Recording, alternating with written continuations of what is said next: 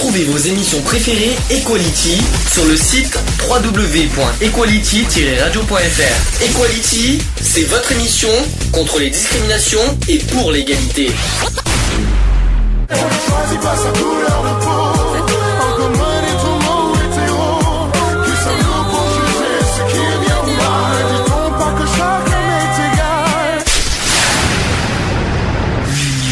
Fait la force. C'est le sujet du jour. En espérant que je vous ai pas cassé les oreilles.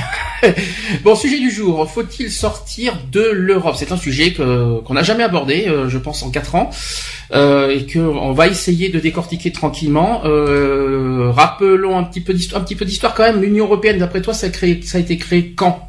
Est-ce que tu t'en souviens? Alors attention, je parle bien de l'Union européenne. Je ne parle pas de la CEE. hein. La co- c'est la- l'Union européenne, c'est euh, c'est arrivé après. Enfin, c'est arrivé il y a pas longtemps. Si je te dis, euh, je te donne un petit indice. Si je te dis euh, le film Rien à déclarer, rappelle-toi. Les douanes, ils, ils- ils Oui, étaient les douanes, quand oui, euh, c'est 2000... Non, c'est pas 2000. Oh là, c'est bien avant. C'est avant. C'est bien avant. 80... Oui. C'est dans les années 90, oui. 96, Non, c'est 80, 98. perdu, c'est 93. Ah. Voilà, avec le traité de Maastricht, pour ceux qui ne Ouais. se souviennent pas, avec en 92. Donc, le, donc l'Union européenne est une association politico-économique de 28 États actuellement. Parce qu'il y en a d'autres qui risquent de, de, de rentrer dans l'Europe, je- j'en parlerai tout à l'heure. Donc actuellement, il y a 28 États européens qui délèguent euh, ou transmettent par traité l'exercice de certaines compétences à des organes communautaires. Elle s'étend sur un territoire de 4,5 millions, euh, 4,5 millions de kilomètres, euh, ouais, quand même, hein, c'est quand même énorme. Elle, c'est peu- euh, elle est peuplée aussi de plus de 508 millions d'habitants. L'Union européenne actuelle pour l'instant, hein. Euh, et c'est aussi la première puissance économique mondiale. C'est ce qu'on dit. Euh, L'Union européenne est régie euh, par le traité de Maastricht, donc le fameux TUE. J'en parlerai tout à l'heure de ça parce que c'est très compliqué le TUE, euh, les, les initiales. Donc euh, retenez bien ce que je vous dis. Le traité de Maastricht c'est TUE et le traité de Rome c'est TFUE. On en reparlera tout à l'heure. Euh, dans leur version actuelle. Depuis donc le, alors dans la version actuelle parce qu'il y a eu des traités qui ont été signés euh, il y a un petit moment, mais il y a une version actuelle depuis le, le 1er décembre 2009 Mhm. et qui a été entré en vigueur euh, avec il y a aussi l'entrée en vigueur du traité de Lisbonne.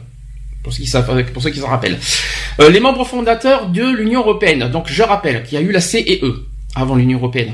La CEE, la Communauté européenne économique. Je sais pas si tu t'en souviens de ce- de ça, qui a été fait en 1957. Est-ce que tu te rappelles un petit peu de mémoire, un petit peu d'histoire, ça fait pas de mal. Est-ce que tu te souviens des six pays euh, fondateurs de l'Union européenne, enfin de le- du, du CE à l'époque, en 1957 Mmh, Il y en a la six. France, La France, oui. euh, il y a l'Allemagne, Ça fait deux. Alors, reste, pro- la- proche, reste proche surtout. hein, la Reste en- en- Belgique, la Belgique, ça fait trois. euh, le Luxembourg, Oui, quatre. Il en manque deux. la Suisse, Non. La Suisse euh, n'y est pas. euh, l'Irlande et l'Italie. L'Italie, oui, ça fait cinq. Par contre, non, c'est pas, c'est pas, euh, t'as dit quoi, l'Irlande? C'est pas l'Irlande. C'est encore, c'est toujours du- L'Espagne Non. euh, Je sais pas. C'est les Pays-Bas. Ouais. Voilà, mais c'est bien, Ouais, c'est bien, mais c'est bien, tu t'en es bien sorti sur ce coup-là. Alors, ensuite, en 1973, il y a trois nouveaux pays qui ont rejoint l'Union Européenne, c'est-à-dire le Danemark, l'Irlande et le Royaume-Uni. T'étais pas l'Irlande, l'Irlande, tu vois. Ensuite, en 1981, il y a eu la Grèce. Voilà. En 1986, il y a eu l'Espagne et le Portugal. En 1985, entre-temps, il y a eu le Groenland. C'est un peu bizarre, hein, le Groenland, parce que j'en entends, on entend très peu parler du Groenland en ce moment, à moins que ça, soit, que ça soit les, pingouins- les qui gèrent le Groenland, mais j'ai dû rater quelque chose. Euh, qui, a, qui a quand même décidé de se retirer de l'Union européenne euh, en ratifiant le traité de, en, rat- en Ouais, ratifiant le traité sur le Groenland. C'est un peu compliqué. Ouais, le Groenland est sorti du... euh, Ensuite, à la fin de la guerre froide, il y a eu une, euh, la partie est de l'Allemagne. Le, alors, si je me trompe pas, c'était à l'époque, euh, oui, c'était très compliqué. Il y avait le RDA et le RFA. Je crois que c'était le RFA qui était venu euh, à l'époque, euh, avant le, le, le, le- le- que le mur de Berlin tombe. C'était le C'est R- la c'était- RDA. c'est- Non, c'est RFA. RDA, c'est l'ouest de, de l'Allemagne. C'est RFA le- le- l'est. Euh, qui, qui a rejoint après le, le- donc le- l'Europe. Ça c'était en 1990. Euh, même 1990 pour moi il y avait eu la chute du mur de Berlin. Donc l'Allemagne a l'Allemagne a rejoint intégralement après. Ensuite l'Union européenne intègre en 1995 des États neutres comme l'Autriche, la Finlande et la Suède. Et enfin, euh, ensuite en 2004, il y a eu la Chypre, l'Estonie, la Hongrie, la Lettonie, la, la Lituanie, Malte, la Pologne, la République tchèque, la Slovaquie et la Slovénie. Il y a par contre, là, Ouais, c'est les pays euh, scandinaves. Là, par contre, euh, ah non, ah non, sûrement pas. Euh, vous savez Ah, quoi si. Ah non, c'est pas scandinave. Scandinave, c'est ce que c'est les pays scandinaves? Scan- Scandinave, c'est le, c'est la Norvège, le- la Finlande, tout Ah ça, oui, ça c'est la Scandinavie. Je crois que tu confonds avec les pays, les anciens pays de de l'URSS, Ah oui, c'est l'ancienne URSS. l'ex-Russie si vous préférez, et qui ont rejoint euh, la- l'Europe. Et en 2007, il y a eu la Bulgarie, la Roumanie. Et enfin la Croatie, euh, ça c'est le, le- le pays le plus frais, ça c'était en 2013. Et il y a cinq autres pays qui, qui restent de, qui risquent d'intégrer l'Europe, j'en parlerai tout à l'heure. Donc ce traité de Maastricht, qui a été signé le 7 février 1992 et qui a été entré en vigueur le 1er novembre de 93. Voilà, tu suis. L'Union européenne qui prend la suite du marché commun et de la communauté économique européenne, j'en ai parlé tout à l'heure, devenue la communauté européenne, ça on entend beaucoup moins parler, je connais plus la CE que, que la communauté européenne, en fusionnant avec la, commun- la communauté européenne du charbon et de l'acier qui expirait euh, en 2002. C'est très compliqué. Il marque une nouvelle étape dans le processus d'union sans cesse plus étroite entre les, peuples- entre les peuples d'Europe. On en parlera si on est pour ou contre, parce que c'est vrai que depuis qu'on a l'histoire des frontières, c'est un peu la pagaille quand même, il faut être un peu honnête. Euh, le, trai- le traité de Maastricht qui crée également la citoyenneté européenne et permet de circuler et de résider librement dans les pays de la communauté, c'est ça, je pense qu'il y a, beaucoup critiqué, on en parlera. Euh, il y a aussi le droit de voter et d'être élu dans l'État où l'on réside pour les élections européennes et, municipales. Ça c'est normal. Il est aussi décidé de créer une monnaie unique, donc le fameux euro, on, en parlera aussi, sous l'égide d'une banque centrale européenne. Donc c'est le futur euro qu'on connaît. Euh, les compétences de la communauté sont étendues selon le principe de subsidiarité, de suppléance à de nouveaux domaines, donc l'éducation, la formation professionnelle, la culture, la santé publique, la protection des consommateurs, les réseaux trans- trans-européens de transport, euh, la politique industrielle, il y a les services aussi comme l'eau et l'énergie. Et il y a aussi l'environnement. Tout ce que je vous dis, ça fait partie de l'Europe quand même. hein. Mm. Ça fait partie de, de- des sujets de- européens. Ensuite, il y a le traité d'Amsterdam. C'est plus loin. Ça, ça, ça a été euh, signé le 2 octobre 97. C'est beaucoup plus récent si vous préférez, qui a été entré en vigueur le 1er mai 99. Alors, reposant sur les trois piliers de Maastricht, il affirme les principes de liberté, de démocratie et de respect des droits de l'homme. Alors ça, je ne sais pas si c'est respecté, mais on en parlera. Euh, et propose aussi la mise en place d'un espace de liberté, de sécurité et de justice. Il inclut explicitement le, principe du développement durable. Il pose aussi le principe des coopérations renforcées permettant aux pays qui le souhaitent d'avancer plus vite. Donc il ébauche la réforme des institutions européennes en vue de l'adhésion des pays d'Europe centrale et orientale. Il élargit aussi la liste des droits dont il garantit le respect, donc les droits sociaux, l'égalité homme-femme, ça c'est vrai par contre, les services publics, euh, et qui renforce la protection des droits fondamentaux et qui interdit aussi toute discrimination. C'est pour ça que je voulais en parler euh, de- un petit peu de l'Europe. Euh, il y a aussi un haut représentant de la PESC qui est nommé euh, assisté par une unité de planification et d'alerte rapide, et un protocole reprend le principe de subsidiarité du TCE. Ça, c'était le, comme je vous ai dit, le traité d'Amsterdam. Il y a plein de traités, je suis désolé, mais euh, on est obligé de, parler un peu d'histoire de, de, l'Union européenne, sinon on pourra pas faire le sujet. Ensuite, le traité de Nice, qui a été signé le 26 février 2001 et qui a été entré en vigueur le 1er février 2003. Donc ce traité qui devait euh, euh, réformer les institutions de l'Union en vue de l'adhésion du DPECO, qui n'est euh, que partiellement parvenu à cet objectif actuellement. Euh, Celui-ci donne au Parlement un rôle co-législateur renforcé. Alors ça, je- vous l'entendrez dans, dans, cette histoire de co-législateur, on en parlera oui, parce que je vais vous faire passer un reportage audio qui explique là-dessus et qui, euh, voilà, ceux qui sont contre l'Europe, euh, expliquent là-dessus. Euh, donc, co-législateur renforcé. Donc, le droit euh, de recours devant la Cour de justice des communautés est étendu. Le traité fournit une base juridique aux partis politiques des pays membres. Et afin de fa- faciliter le processus de décision à la majorité qualifiée à 28 au- à l'heure actuelle et au Conseil euh, et au sein du Conseil, le système de pondération des voix est remanié. Le traité de Nice améliore aussi la procédure relative à la mise en œuvre des coopérations renforcées. Il y a aussi le droit de veto qui est supprimé. Hum. Et le domaine aussi étendu à la, PS, euh, à la PESC, qui est y compris en matière de défense. Et il y a aussi une déclaration sur l'avenir de l'Union qui a été annexée au traité. Donc voilà. Il y a le, ce traité qui a quand même quelques failles. Il faut quand même le reconnaître. Il y a d'abord la charte des droits, fondamentaux qui a été adoptée au cours de ce, sommet de Nice. On aurait préféré que ça soit autrement. On aurait préféré que ça soit ailleurs. Mais par contre, euh, il y a quand même aucune valeur juridique euh, contraignante qui, lui est reconnue. Ça veut dire qu'il y a, cette charte des droits fondam- fondamentaux qui n'a aucune valeur au niveau juridique. Et c'est ça qui est terrible.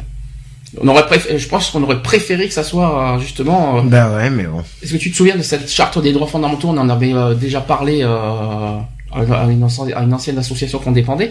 Tu te souviens de cette charte? De quoi? Ça, ça ouais, parlait d'égalité, ça parlait d'égalité, ça parlait de discrimination. Oui. Voilà. Est-ce que et au niveau de au sein de l'Europe, c'est pas que dans- qu'en France, c'est dans l'Europe. Et, euh, Mhm. et, alors c'est-à-dire que juridiquement, ça n'a aucune valeur. Ça a une valeur morale, mais ça n'a pas de valeur euh, juridique. Et je pense que c'est- peut-être un regret qu'il faut quand même euh, souligner et qu'il faut aborder. Euh, je pense que ça devrait. euh, alors même la Cour européenne des droits de l'homme, qui, qui- qui est quand même la justice européenne, peuvent rien faire au nom des, euh, des chartes des droits fondamentaux. C'est Ouais, ça le problème. Bah, c'est un peu dégueulasse. Bien sûr que c'est dégueulasse, mais euh, bon, c'est un petit peu ce qui fait, ce qui pose problème et que et dans les pays, euh, voilà, ils ont une charte à respecter, mais juridiquement parlant, ils peuvent être pas, ils ne seront pas punis si jamais ils respectent pas la charte. C'est compliqué, hein. Mm. Enfin bref. Euh, on en parlera après si tu veux. Euh, ensuite, en 2002, il y a la signature entre la signature du traité de Nice et euh, son entrée en vigueur, il y a une convention sur l'avenir de l'Europe qui se forme pour réfléchir au développement futur de l'Union. Voilà. Ensuite, la deuxième euh, donc actuellement, euh, durant la deuxième décennie euh, du 21e siècle, qui s'ouvre sur une triple crise au sein de l'espace communautaire. Donc, il y a la crise économique, forcément, évidemment. Ça, Mhm. c'est la grosse, c'est le gros sujet brûlant euh, et qui, qui, pour moi, met en péril un petit peu l'Europe. Faut être honnête. Il y a aussi la crise politique.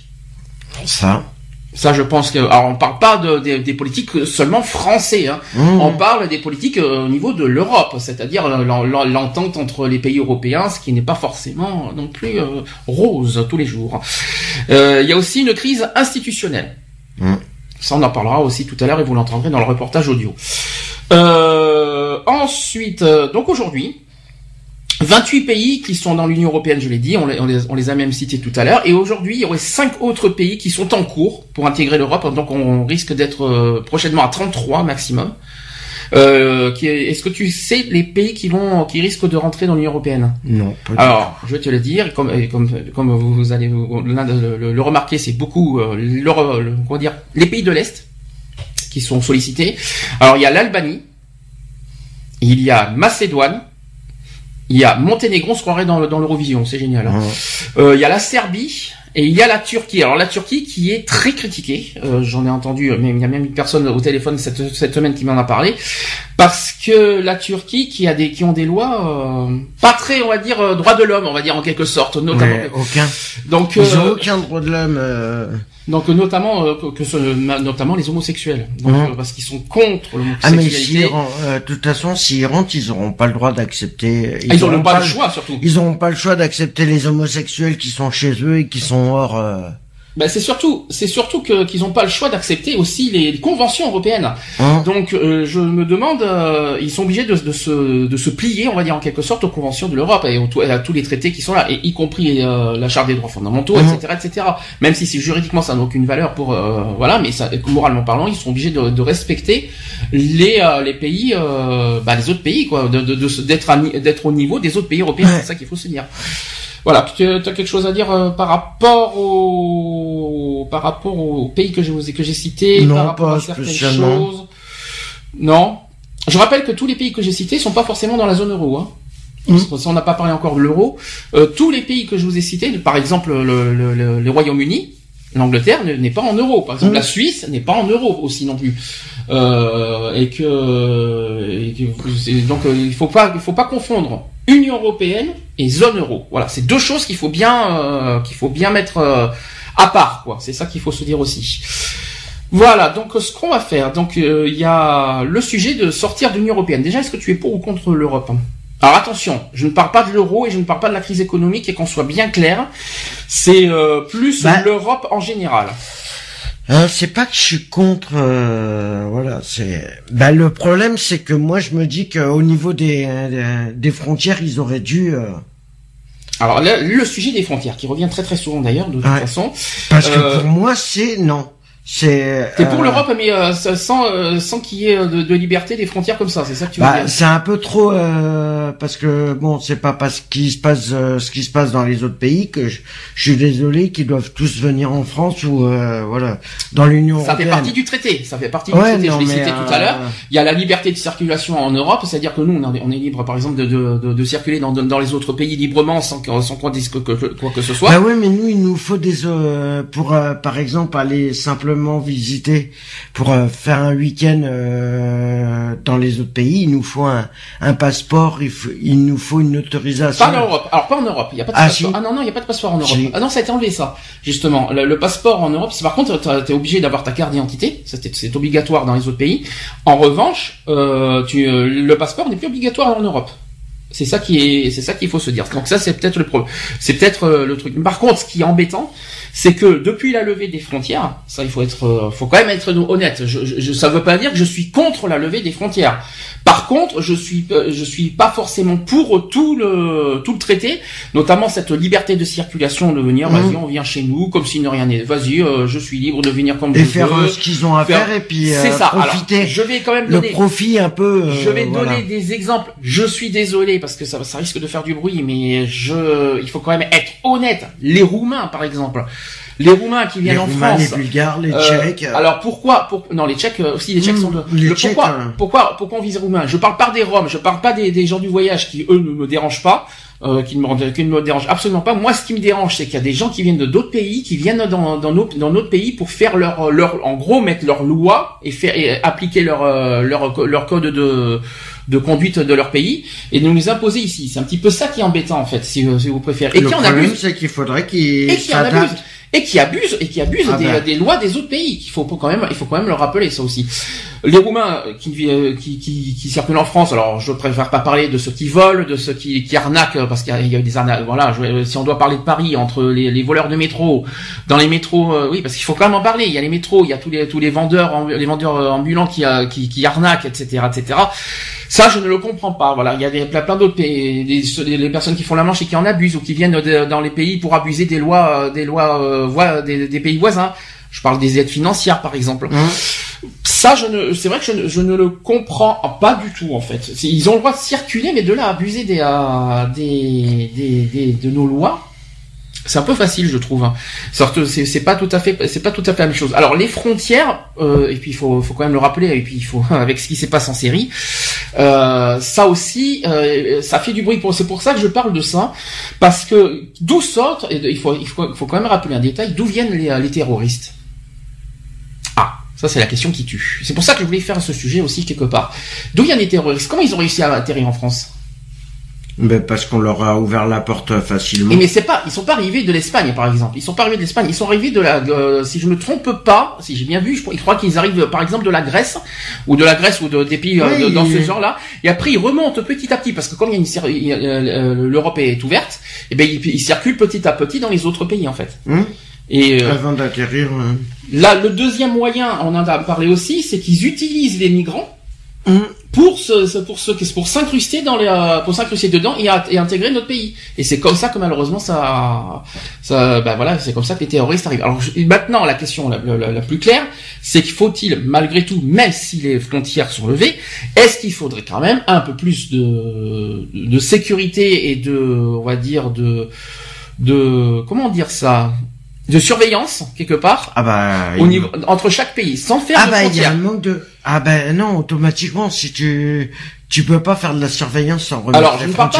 des- forcément des douaniers, quoique les douaniers ils ont été bien. Moi, je trouve qu'ils, euh, moi, je trouve que ça ne. Qu'est-ce que qu'est-ce qui dérange d'avoir des douaniers entre chaque pays finalement? Sans lever les sans, sans sans remettre des frontières. On ne parle pas de frontières, mais qu'est-ce que qu'est-ce qui ça choque Qu'est-ce qui choque de mettre des douaniers ou des surveillances euh, entre chaque pays? Moi, je moi je vois pas où est le problème là-dessus. Est-ce que cette est-ce que cette liberté de circuler dans toute l'Europe est une franche est franchement une si bonne idée? Euh, non, Alors pourquoi? Pour moi non. Je suis désolé, pour moi c'est c'est non, c'est parce que euh, le problème c'est qu'ils se disent euh, voilà, il y en a la plupart ils se disent réfugiés ou ils se disent Migrants. je suis désolé. euh, Alors on les leur- migrants ne sont pas européens. Attention, je tiens on à- leur accorde les papiers en trois mois, or que t'es français, t'attends plein plus de six Je mois avant précise de. que le mot migrant, qu'il faut pas faire très attention, les migrants ne sont pas européens. Les migrants viennent, ne viennent pas des pays des autres, euh, enfin des autres pays d'Europe. Les migrants viennent des pays d'Afrique, par exemple, Mm. Euh, eux, par contre, voilà, ce sont des migrants. C'est pas, pas, c'est pas du tout la même chose. Mais malheureusement, il faut être honnête, c'est que cette, cette, euh, c'est que ces levée des frontières a du, voilà, c'est- au côté sécurité des pays, mauvaise idée. Voilà, c'est, preuve, hein, c'est pour ça qu'il se passe euh, ça euh, depuis. euh, On parle que de la sécurité. Je ne parle pas économiquement ou quoi que ce Ah soit. non, mais de toute façon, parle- même économiquement, de toute façon. euh, Je pense qu'au niveau sécurité et notamment avec tout ce qui nous arrive cette année, je pense que c'est nécessaire. Voilà, il faut quand même, faut quand même. Ça ne veut pas dire que je demande à mettre des frontières ou de mettre des barrières entre les pays. Ça n'a rien à voir. Ça n'a strictement rien à voir. Non, faut- juste un poste de sécurité en disant que voilà. c'est tout. C'est, c'est pas, c'est vraiment pas compliqué. Je vois pas ce qu'il y a de mal à Ou ça. simplement si tu enlèves, si tu euh, laisses les fron- euh, sans, si tu remets pas les frontières ou si tu mets pas de, de poste de sécurité, tu mets au moins que l'administration au moins soit vraiment vigilante sur euh, sur qui elles acceptent parce qu'on sait jamais. Parce que moi euh, qui dit que demain euh, euh, je décide pas de porter un autre nom et puis que avec- j'aille euh, non mais Ah oui. tu vois, Oui, mais- personnellement, ça, je porte un autre nom Oui, et je vais dans un autre pays, un de leurs pays, et puis je façon, me fais passer pour un migrant et puis que. Ah, de toute façon, tu changes de nom que par euh, Attentat. par, par, Alors, juridique de euh, toute façon. Non, mais c'est la justice qui te, qui change de, qui te fait changer de nom de toute façon. Mm. Et donc malheureusement, tu seras fiché hein, au niveau Mm. justice euh, avec les changements de nom. Ils sauront qui tu es, etc. Et la carte d'identité change automatiquement. Donc de toute façon, ça change pas grand chose, on va dire. Moi personnellement, voilà, il faudrait juste un peu plus de Alors, de prudence au niveau des administrations qui alors là, c'est pas une qui permet les. C'est pas les administrations. Ah, toi, par contre, c'est plus les administrations. Moi, j'aurais pu se dire la sécurité des les- pays, mais toi, c'est plus. Ouais, il y a la sécurité, il y a, il y a la sécurité des pays, il y a les les- mais euh, le problème c'est que euh, voilà, il, euh, Pourquoi les administrations? Parce que c'est important. ce parce que par rapport au niveau, Au niveau des, des abus, par exemple? au niveau des abus des papiers, au niveau de des aides, tout ça, etc. des aides, euh, voilà. D'accord. Euh, parce qu'il faut pas, il faut pas se leurrer. Hein. Pourquoi, euh, pourquoi euh, une personne, euh, Parce que une personne étrangère aurait plus facilement une aide financière qu'un Français? Après, et après, il y a quelque chose qui me dérange, c'est que chaque pays, euh, c'est chaque pays. On n'est pas l'Union européenne, c'est pas un pays pour moi. C'est c'est une, c'est un ensemble de pays. Il faut, faut quand même rappeler un détail. C'est pas parce que les frontières sont levées que que cette liberté de circulation et que tout le monde, tout, le monde- tout le monde fait ce qu'il veut dans dans les Mhm. autres pays. Je sais pas comment expliquer, mais chaque pays a son, a ses lois et euh, a ses conventions, a ses traités, a ses, euh, voilà, et ils ont et chacun leur leur euh, manière de de faire. Et que moi, ce que je comprends pas, c'est cette liberté. euh, il y a trop trop de liberté en Europe de toute façon. Et je rappelle que l'Europe n'est pas un pays. De toute façon, c'est un continent pour moi. L'Union européenne, c'est peut-être, un- c'est peut-être un, pour moi, c'est un, un global de pays. Moi, ce qui me dérange, c'est plus, on va dire, euh, je vais dans les, euh, c'est moi ce qui me, Ouais, ils ont la je vais dans les autres pays, je vais dans les autres, dans les autres pays, je, je, Je profite de tout ce qu'il y a et puis je me, je m'en vais. Libre, c'est un peu ça. on va dire ça comme ça. C'est je vais, je vais dans les autres pays librement et je profite des, des, euh, des- on va dire des, Des avantages. hein. c'est ça. On va dire ça, des avantages des autres pays sans contrainte et sans, sans Sans vérification, sans... Moi, ça me, moi, ça me, oui, moi, je trouve ça euh, personnellement aussi, euh, comme toi, euh, désagréable euh, et pas très, et pas très sain au niveau des, euh, et pas très respectueux. Non, parce que voilà, le, le problème, je vais te donner un cas concret, c'est que moi, quand j'ai demandé, ça m'est déjà arrivé de demander des aides euh, d'urgence, euh, sur euh, toutes les aides de- d'urgence que j'ai demandées, il y en a que trois qui ont été acceptées. Et, tu vas me dire, et je suppose Oh. que tu vas me dire que c'est souvent les personnes d'o- d'origine étrangère qui les ont, qui les ont eu. C'est ça que tu vas me dire. Et ça, tu trouves ça, tu trouves ça euh, pour toi euh, injuste? C'est illégal. Non, c'est pas que c'est illégal. Malheureusement, c'est C'est c'est pas C'est illégal. légal. Mais C'est légal, c'est mais bon, c'est c'est abusé. Hmm. D'accord.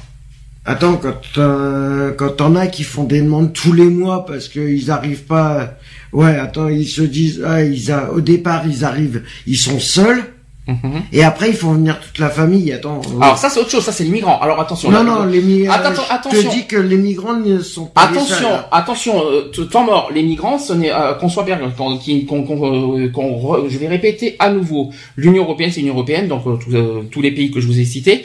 Par contre, il faut pas intégrer les migrants. Les migrants, c'est ça, c'est les lois de l'immigration. Ça, ça n'a rien à voir. Ça, c'est encore autre chose. Les sans-papiers, tout ce que vous voulez. Ça, c'est hors sujet. Ça. Nous, ce qu'il faut, il faut, faut se mettre en tête uniquement les pays de l'Union européenne. C'est ça qu'il faut se dire. Et je suppose que ce que tu es en train de me dire, c'est souvent les Roumains. Je sais pas pourquoi. Ça me bah, vient en tête notamment à Bordeaux. Il y a les Bulgares, il y a les. Je sais, oui, voilà, il y a les Bulgares. Je sais que je sais de quoi tu euh... parles parce qu'on a à Bordeaux, on a vécu quand même 15 ans et on sait de quoi on parle. Et euh, et, je sais que tu vas me dire qu'il y a eu beaucoup d'abus euh, là-dessus. Euh, je parle pas forcément de ceux qui font la rue ou la manche. Ou c'est même les financements au niveau de, de Pôle Emploi par rapport euh, au permis. Euh, maintenant, euh, t'es français, t'es obligé de prouver que tu travailles et c'est pas forcé qui t'aide. Mhm. Euh, je suis désolé. Euh, mais, non. mais j'ai une question. T'es pas contre que les Roumains nous viennent en France quand même Ça n'a rien à voir. Après, si c'est pour euh, je, parle beaucoup des Roumains parce que c'est malheureusement eux qui malheureusement nuisent un petit peu à notre. Euh, ah bah il y en a pas mal qui nuisent à notre. Euh, à notre société, je le sais. Mais euh, mais enfin c'est c'est faut être honnête parce qu'on en a vu des, des reportages aussi. Il faut quand même être honnête là-dessus. Mais t'es pas contre quand même que les Roumains viennent viennent en France. Il y a pas ah de non, il y a pas de racisme là-dessus. Parce que le problème qui est, c'est pas que je suis contre les Roumains, c'est que le problème, c'est que c'est au niveau langage. Ils parlent dans leur langue automatiquement. Euh... Pourquoi Pourquoi c'est Moi personnellement, ça me dérange pas. Bah, euh, ouais, mais si c'est continuel, euh, ils, ils parlent hyper fort, ils, mhm. ils respectent rien. C'est ça le problème. Bon, après, il faut respecter les langues des autres. Quand tu seras en Allemagne, tu, ils vont pas parler français pour toi. Ah bah il y a quand même des Français qui parlent euh, et qui sont supposons, supposons que tu vas en Allemagne et que tu parles français. Est-ce que, tu, est-ce que tu trouverais ça normal? Supposons qu'on fait qu'on inverse les choses. Est-ce que toi, je parle, je parle d'Allemagne, c'est un exemple, hein, l'Italie, etc. Tout ce que tu veux. Tu vas dans une dans un autre pays et, on, et tu et tu gardes et tu maintiens de parler français. Ceux qui se sont installés là, ceux qui se sont installés et les touristes. Parce que d'accord, tu peux y vivre. Attention, tu peux y vivre aussi dans d'autres pays, dans d'autres pays d'Europe librement. Il y en a qui, il y en a qui peuvent aller librement, il y en a qui travaillent, il y en a qui, il y en a qui, par exemple, qui sont en France et qui travaillent dans d'autres pays européens mmh. et qui gardent et qui maintiennent leur langue et qui, par exemple, ah est-ce que après c'est, je... après c'est, euh, il y a un minimum d'efforts à faire. Un minimum. Ah oui, donc, pas besoin de. Oui, mais il faut pas non plus radicalement demander. Ah non. Euh, il y a un minimum de d'efforts à faire. Tu demandes un minimum, par exemple, en France, de, un minimum de respecter, on va dire, à la fois la langue française et à la fois les, lois françaises. C'est mmh. ça que tu veux dire. D'accord. Donc j'en prends en compte. Parce qu'ils voudraient que quand euh, en Roumanie, si on décide d'aller en Roumanie, ils vont vouloir qu'on respecte leurs lois. Mhm. Eh ben pourquoi ils le font pas en France? D'accord. C'est une bonne c'est une bonne euh, conclusion. Il n'y a, a, pas de souci là-dessus. Alors, je précise que les, les, articles que je vais dire euh, maintenant, c'est pas moi qui les ai écrits, ça, ce sont des, des opposants de l'Union européenne qui, qui, ont, qui ont dit tout ce que je vais vous dire à partir de maintenant. Euh, on va, on, va en, quelque sorte se lire et euh, débattre sur leurs principes et leur euh, leur vision des choses sur l'Union européenne. On va essayer donc eux ils cherchent forcément frontalement à sortir de l'Union européenne et ils cherchent à, à, ce qu'on sorte de l'Union européenne. la France, hein, je parle. Mmh, mmh. Euh, alors il faut quand même poser il faut quand même se poser cette question parce que la sortie de l'Union européenne n'est pas du tout une idée extrémiste. C'est ce qu'on dit, euh, parce qu'on c'est vrai que le Front National cherche à, à, à, ce qu'on sorte de l'Europe, etc. Mais apparemment, cette sortie de l'Union européenne n'est pas euh, uniquement une pensée euh, extrémiste. Il y a plein de personnes qui sont pas forcément du Front National et qui ont cette idée de sortir de l'Union ah, européenne. Donc c'est ce qu'il faut se dire une fois. Ensuite, euh, ensuite au contraire aussi c'est aussi euh, indispensable pour redonner aux Français la faculté de choisir eux-mêmes les politiques économiques, sociales, budgétaires, agricoles, industrielles, environnementales, diplomatiques et militaires qu'ils veulent. C'est-à-dire qu'on, euh, c'est-à-dire au lieu de dépendre des conventions européennes, mmh. on dépendrait de notre, avec nos propres lois. Est-ce que tu, est-ce que franchement, au niveau institutionnel, est-ce que c'est normal moi, ah, moi personnellement, ça ne me choque pas. Ça, je vais, je vais, je vais être honnête là-dessus. Est-ce que c'est dérangeant que qu'il y ait une loi commune en Europe et que, et que tous les pays, euh, on va dire, euh, sont tous les pays européens euh, on va dire, respe- doivent respecter cette loi, euh, toutes ces lois européennes et toutes ces conventions européennes? Est-ce que ça te choque, ça, personnellement? Bah non. Moi, personnellement. Non, non, ça me choque pas, mais bon, euh, est-ce que c'est fait? Non. Est-ce que, est-ce que la pas France, respecté du tout. est-ce que la France devrait seule gérer son pays au niveau économique et tout ça, ou est-ce que le fait qu'on soit dépendant de l'Union, de l'Union européenne, est-ce que ça gêne, ou est-ce que, je parle au niveau, pas administratif, mais je parle au niveau, au niveau législatif, c'est-à-dire au niveau des lois. Est-ce que ça, est-ce que ça dérange, ça Bah, c'est pas que ça me gêne, c'est juste que voilà, je, il faut que c'est bien de faire des, faire des lois, faire des trucs comme ça, mais si c'est pas appliqué du tout, ça sert à que dalle. Alors, il y a, je rappelle que pour l'instant, que si un pays ne respecte pas les lois européennes, ils sont punis et, et, et blâmés par la Convention européenne des droits de l'homme. Ouais, bah. Ou France, euh, il y a la Convention européenne des droits de l'homme, par exemple la CEDH, mais il y a aussi autre chose. Il y a, il y a d'autres, il y a d'autres, euh, on va dire, euh, d'autres juges euh, européens qui se chargent de, de- enfin, il y a plein plein de choses qui se chargent de l'Europe et de, de- que, le- que chaque pays européen euh, ben, suive à la, à la lettre les conventions européennes et les traités, bien sûr, parce qu'il y a aussi les traités. euh, Il y a, il y a des- chaque pays ont, euh, ont signé les traités et ils doivent respecter les traités. Euh, Est-ce que, pour moi, ça me, moi personnellement, ça me dérange pas. Voilà, qu'on qu'on dépende des lois européennes. Moi, ça me, moi personnellement, ça ne me, ça ne me dérange non, pas.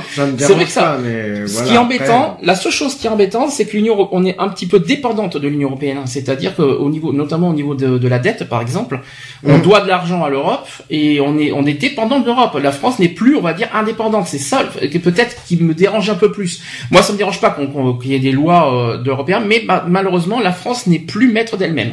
Mm. C'est ça peut-être qui dérange le plus, euh, qui dérange le plus les Français euh, et euh, voilà, on est on n'est plus indépendant en quelque sorte. C'est c'est peut-être Bah, ça. le problème, c'est qu'ils nous font tellement de promesses qui Mhm. sont pas forcément. euh, Alors attention, je parle d'Europe, je parle, on parle pas de la France, hein. attention. Ouais, non, mais même euh, même dans l'Europe, ils sont, ils ont fait des promesses, ils ont fait des conventions, ils ont fait des trucs comme ça. Euh, ils les respectent pas forcément. Ah bah, c'est pour ça qu'il y a des pays, c'est pour ça que certains pays sont d'ailleurs punis par l'Europe. Ouais, et la France, elle a jamais été Si. punie. Ah si, elle a été punie deux fois. Enfin, je crois que j'ai vu, euh, oh, non, elle a été punie même plusieurs fois. Non, je dis une bêtise, une grosse bêtise. Je crois que c'est le deuxième pays européen qui est le plus puni par euh, par l'Europe. Si je me trompe pas, parce que je crois que j'en ai parlé une fois. Ouais, mais ça Euh, change pas grand chose. Si je me trompe pas, d'après ce que j'ai lu, je crois que c'est euh, la France est, est le deuxième pays, le deuxième pays en Europe le plus puni par l'Europe. Faudra, faudra vérifier des, certaines choses. Mhm. euh, faudra vérifier euh, les, euh, les trucs. Je les ai pas sur moi, mais je crois que euh, je ne je me tromperai pas là-dessus.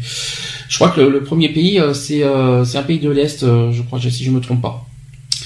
Euh, ensuite. euh, il faut constater aussi par ailleurs qu'il n'y a aucun débat sur euh, le sujet qu'on est en train de faire dans sur aucune chaîne de télévision. Hmm. Pourquoi? Qu'est-ce qui qui dérange de faire ce, de faire ce sujet? C'est un sujet Je sais comme un autre finalement. Ouais. Pourquoi pourquoi pourquoi dévier ce ce- dévier ce ou contourner ce sujet que ce sujet? Pas. ça dérange moi personnellement c'est un sujet qui ne qui me choque pas personnellement et c'est pour ça qu'on le fait. Ensuite les deux pays du continent européen qui s'en sortent le mieux économiquement je parle sont comme par hasard les deux pays qui ne font pas partie de l'Union européenne c'est-à-dire la Norvège et la Suisse. Apparemment, ce seraient ces deux pays qui, qui n'auraient pas de soucis avec euh, avec avec les problèmes et la crise économique. Je sais pas comment ils font, mais en tout cas ils s'en sortent. Euh, ensuite, la Suède qui est sortie aussi de la zone euro, ça c'est euh, ça c'est une autre question. La Finlande, on, on se pose une autre question. Euh, donc l'économie de ces pays a-t-elle sombrement chuté dans un gouffre sans fin comme nos dirigeants s'amusent à nous le faire miroiter? Ça, ce sont les opposants qui posent cette question. L'Union européenne qui est, euh, selon les, opposants, une farce à tous les points de vue. Ce n'est ni la paix ni la providence économique promise par Chirac et entérinée par euh, Sarko et euh, Hollande. Cette crise est bien devant nous et pas, derrière. Ceux qui vous affirment qu'il est impossible de sortir de l'Union européenne vous mentent effron- effron- effrontément parce qu'il y a l'article du TFUE, alors TFUE, c'est le traité de Rome, si je me trompe pas, qui garantit qu'on peut sortir de l'Union européenne. Apparemment. Bah, c'est- bah, Moi, personnellement, si on on sort de l'Union européenne et qu'on arrive à remonter finan- euh, financièrement euh, et après essayer de est-ce que est-ce qu'on peut échapper à l'Union Est-ce qu'on doit rester à l'Union européenne? Parce que de toute façon, on est quand même un pays fondateur, quand même. Faut, pas, faut quand même le rappeler. Avec tout avec tout ce qu'on avec tout ce qu'on a créé, tout ce qu'on a entrepris quand même ces dernières années, est-ce que c'est une bonne idée que la France soit indépendante euh, et qu'on soit isolé euh, quelque part euh, on, va on va être isolé en faisant ça. Euh, et puis on n'aura pas d'alliés au niveau au niveau au niveau guerre. On perd des alliés aussi au niveau sécurité pense que c'est pas forcément une bonne idée. C'est peut-être une bonne idée, peut-être certaines. Je pense pas que c'est une, bonne idée dans le niveau économique, et je pense pas que ah c'est une bah, bonne idée au niveau, économique. C'est pas du tout une bonne idée de, de rester. Euh... Je pense qu'il y a deux problèmes qu'il faut rappeler, c'est que c'est l'économie de toute façon, on, quoi qu'il en soit, même, ah bah, si, même si on sort de l'Europe, on aura quoi qu'il en soit une dette à, à, rembourser à l'Europe. Et je peux vous dire que si on est tout seul, démerdez-vous. Et puis je peux vous dire que qui c'est qui va qui c'est qui va claquer, qui c'est qui doit qui, qui va qui va raquer pour euh, rembourser l'Europe, ça sera nous. Hein. C'est pas c'est pas les autres pays de l'Europe hein, qui vont nous aider. Hein. C'est nous tout seuls. Bah, et déjà ils nous aident pas. Alors, alors les taxes, vous on va les voir brûler hein, si jamais on sort de l'Union Les autres pays de l'Union européenne, ils nous aident pas. Hein. On est ah, dans la merde. On, nous, on a prêté des sous à la Grèce quand ils étaient dans la merde. On a prêté euh, des sous à droite et à gauche. Mais on a et nous, maintenant qu'on est dans la merde, il y en a pas un seul On a prêté des sous à la France hein, aussi. Il faut, faut rappeler qu'on est endetté parce qu'on a eu pas mal d'emprunts et qu'on a eu pas mal d'aides. Et aujourd'hui, euh, on, on, on, a eu moins d'aides que d'emprunts. À la fois, on subit et en plus, euh, oui, on subit parce que nous, les Français, on subit les gels des dépenses. Euh, il faut regarder aujourd'hui, depuis trois ans, où est-ce que dans la situation on est à cause de cette dette en Europe. Maintenant, bon, qui c'est qui en est responsable? Les dirigeants, bien sûr, les, nos dirigeants politiques, bien sûr, évidemment, ce n'est pas la faute des Français, c'est pas notre faute, ça c'est la ah faute des dirigeants politiques, notamment Sarkozy qui a tout effondré. Hein, il faut quand même le ah rappeler, bah. ça aussi. Ce Hollande qui n'est pas responsable de ça parce qu'il fait, il euh, petit à petit, il fait, euh, il, il, arrive à, à il arrive à rembourser la dette. Moi, ce qui me fait peur, c'est 2017. Si jamais, euh, si jamais, euh, on ne sait pas qui va passer en 2017. Euh, le, le, prochain président de la République, parce qu'on sait que François Hollande de toute façon n'y passera pas. Euh, est-ce que cette, euh, est-ce que cette, ce, notre nouveau dirigeant 2017 poursuivra à rembourser la dette ou est-ce qu'à nouveau, ou est-ce qu'à nouveau ils vont nous mettre dans la merde? Parce que l'Europe va nous, va, va, nous mettre une, une, un signal d'alarme très fort si jamais. ah bah, de toute façon, ils vont nous il nous tape déjà assez sur les doigts. En ce moment, oui. Ah oui, oui. Alors, en ce moment, on est, on est. Et c'est pas fini, hein. C'est pas prêt de s'arrêter. Ah, mais tant qu'on n'est pas, tant qu'on n'est pas en dessous de 3% du PIB, euh, l'Europe va nous. Euh, pas. Ah bah si, tu. je pense que c'est pas avant la fin de l'année prochaine qu'on qu'on va être en dessous des 3%.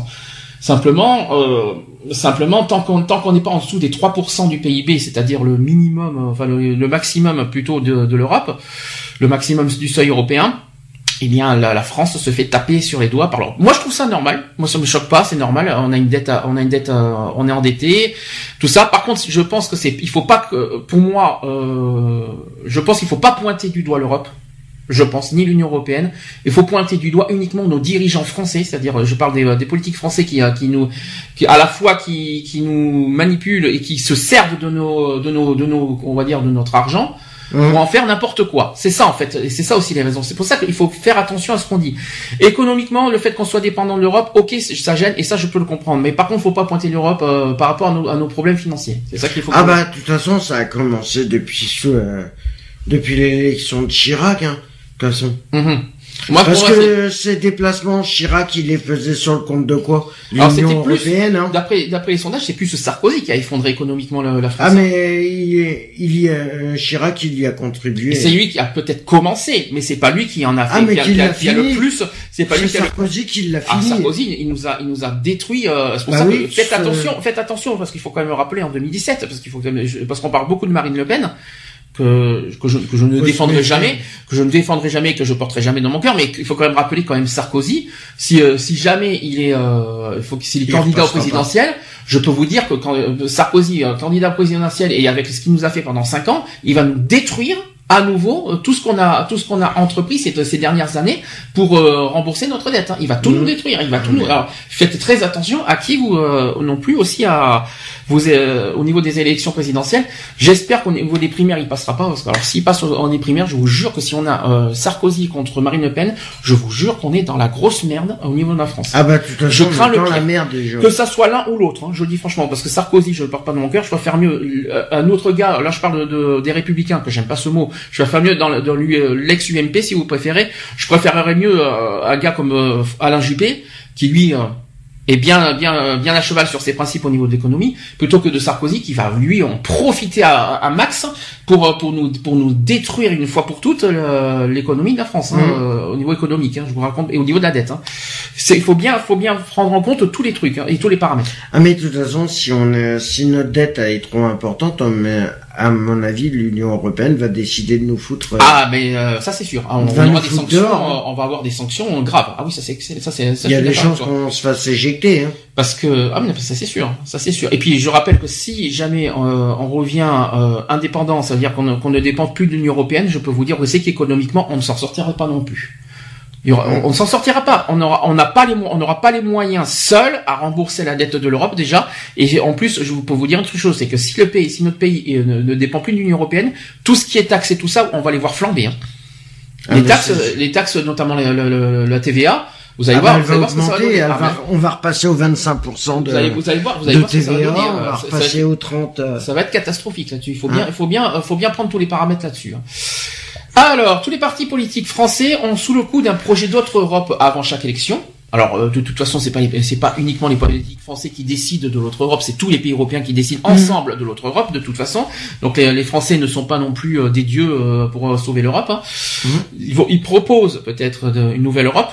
Moi, ça me dérange pas, mais c'est pas les Français qui décident. Ça, c'est les, toutes les, tous les pays de l'Union européenne, quoi qu'il en soit, qui décident de l'avenir de l'Europe. Faut quand même le rappeler tous ces projets euh, restent quand même inapplicables, déjà incapables quand même de mettre les Français d'accord sur ce que serait une Europe idéale.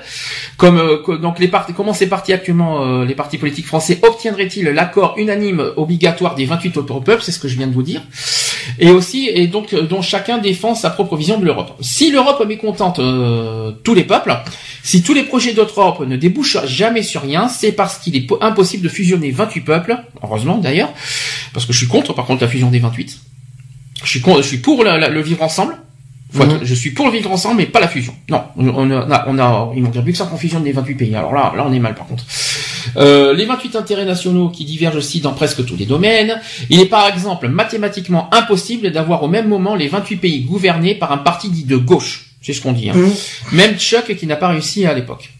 Alors les politiques en mode de pensée seront, euh, seront donc toujours différents d'un État membre à un autre. Toute l'idée de Nouvelle Europe révèle donc soit de la naïveté, soit du mensonge.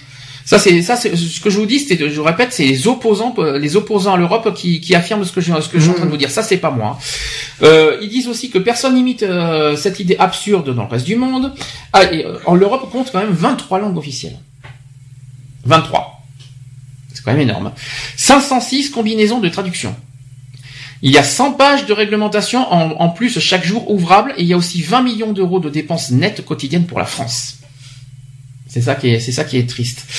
L'Europe qui est une construction délirante dont, l'échec est total, il y a l'échec social, économique, monétaire, agricole, industriel, diplomatique, culturel, démographique et militaire. Alors, est-ce que là-dessus, est-ce qu'on, ça ce sont les opposants qui ont dit ça. Est-ce qu'on peut dire qu'il y a un échec social?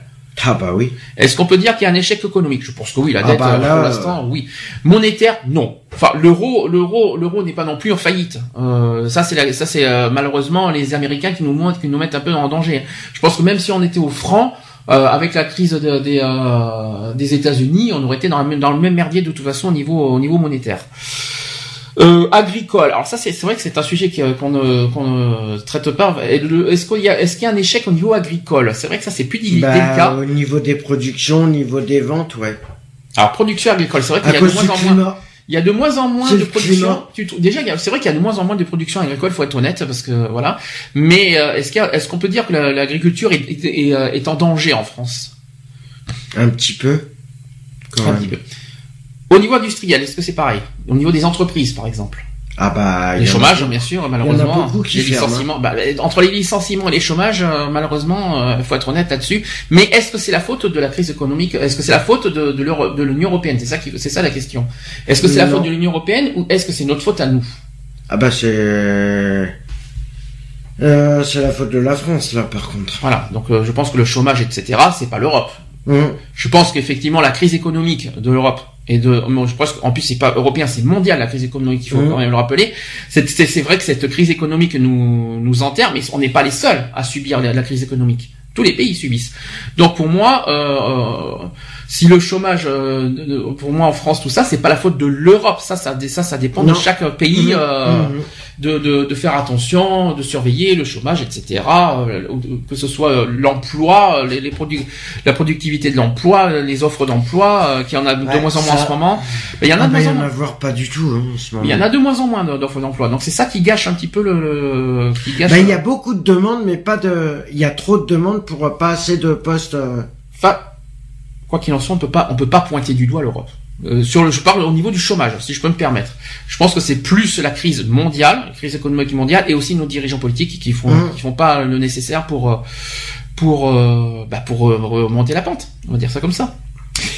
Euh, le pire aussi, c'est que jusqu'aux boutistes de l'Europe refusent de, euh, euh, de reconnaître l'énormité de l'erreur de départ, c'est-à-dire qu'ils préfèrent violer les référendums, appauvrir la France et transformer tout le continent en une dictature qui ne dit pas son nom. Alors moi, je suis pas d'accord avec ça.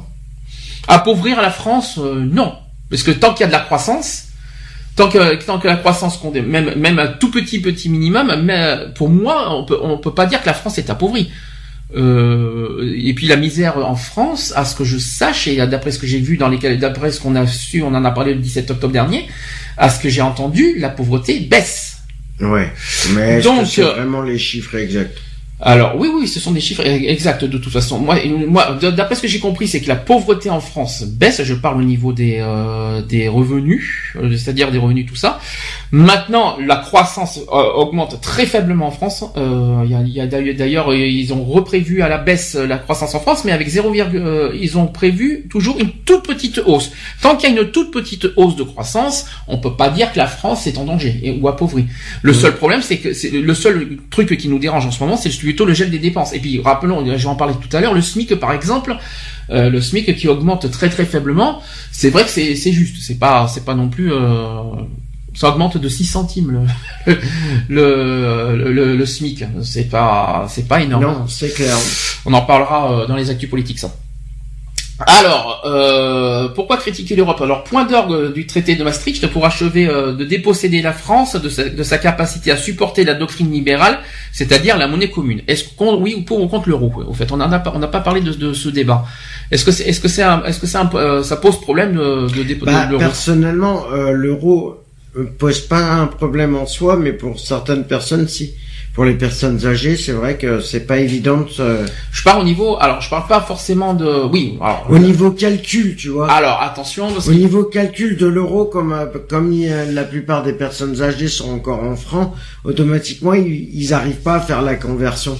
Alors, d'accord. Bon, ça, c'est un, c'est un autre sujet à part. oui, non, mais là, on parle de l'Europe. Euh, Est-ce que, personnellement, depuis qu'on est en euro, alors c'est vrai que dans les débuts, euh, pendant dix ans, euh, je trouve que l'euro s'est très bien passé, mm. jusqu'à la crise de 2009, où malheureusement ah, l'euro perd de son. Ah, depuis 2009. depuis la crise économique, c'était voilà, l'euro commence à perdre, le dollar commence à rattraper l'euro. Je pense que mm. vous avez bien, je pense que certains ont remarqué que le dollar est en train de gravement revenir sur l'euro c'est pas eh, eh, on peut pas dire que c'est on peut pas dire non plus que c'est la la, faute la faute d'un tel d'un tel. La, la, faute de qui? C'est la faute de la crise économique et c'est tout point.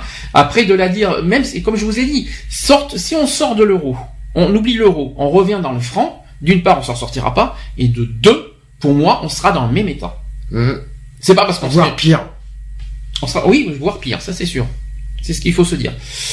Évoquons aussi rapidement le traité de Lisbonne qui viendra piétiner aussi euh, par la suite au référendum en 2005, qui a été perdu sur le traité constitutionnel européen, dont il reprend mot à mot chacun des articles. Donc dans ce traité qui renforce Maastricht, apparaissent clairement les vues luthériennes et euh, libérales des Allemands. Parce que c'est vrai que les Allemands euh, restent aujourd'hui, et ça il faut le rappeler, qui est la première puissance européenne, mmh. La France n'est pas malheureusement, elle était deuxième avant la France. Aujourd'hui, avec euh, avec la dette, je suis pas convaincu, je suis pas si convaincu que la France soit deuxième maintenant. Euh, mais en tout cas, l'Allemagne reste euh, effectivement la première puissance économique en Europe. Donc l'article 123 du TFUE, c'est le traité de, de Rome, si je me trompe pas, qui reprend l'article 104 du traité de Maastricht et l'article 63 du même texte, et qui libéralise la fuite des capitaux. L'euro, qui est pourtant déjà contesté à l'époque par Maurice Allais et Milton Friedman, tous deux qui sont en, en allemand d'ailleurs, Et rien n'y fera parce que cette devise beaucoup trop euh, surévaluée pour la France n'aura d'autres conséquences que creuser encore et toujours nos déficits. C'est toujours les opposants qui disent ça. Or, irresponsables ou responsables politiques, pour qui le mot souveraineté euh, nationale et du repli de sur soi, ont décidé d'aller coûte que coûte au bout de leur dogme et ne prévoient aucunement une sortie pure et simple de l'Union européenne. Bon, moi, la sortie de l'Union européenne, de toute façon, moi je dis non. Voilà, pour il y a, il y a, il y a plein, effectivement. De toute façon, dans tous les cas, on va se faire, euh, on va se faire bouffer. Dans tous les cas. Peut-être- Qu'on sorte ou qu'on reste de la- dans l'Union européenne, on va se faire bouffer. Alors, on est d'accord. On est Maintenant, déjà en train de se faire bouffer. On et- est en Europe, on est en Europe depuis 1957. On sait pas, ça date de- ça date pas de. Et puis quand on était au traité de Maastricht, euh, depuis qu'il y a l'Union européenne en 1993, euh, il me semble qu'on n'était pas tant en, si en danger que ça. C'est plus effectivement, euh, est-ce que est-ce que c'est le fait qu'il y ait trop de pays européens qui qui qui, qui fragilise l'Europe? Ça c'est la grande question. Ça. Hum, Est-ce qu'il le fait c'est possible. Est-ce que le fait qu'on intègre trop de pays, est-ce que ça fragilise pas finalement l'Europe? C'est possible. quand on n'était que 12 à une époque, parce qu'à une époque on n'était que 12 les pays européens. Est-ce que là on était là je pense qu'on était bien. Mhm. Après on était je crois 18 je, si je me trompe pas. Ça ça allait encore bien. À partir de 25, là ça commençait à se fragiliser Mhm. pour moi. Plus on a de pays européens et Plus euh, on va plus se- plus on s'effondre. Je suis pas convaincu que les pays euh, de l'est vont sauver l'Europe.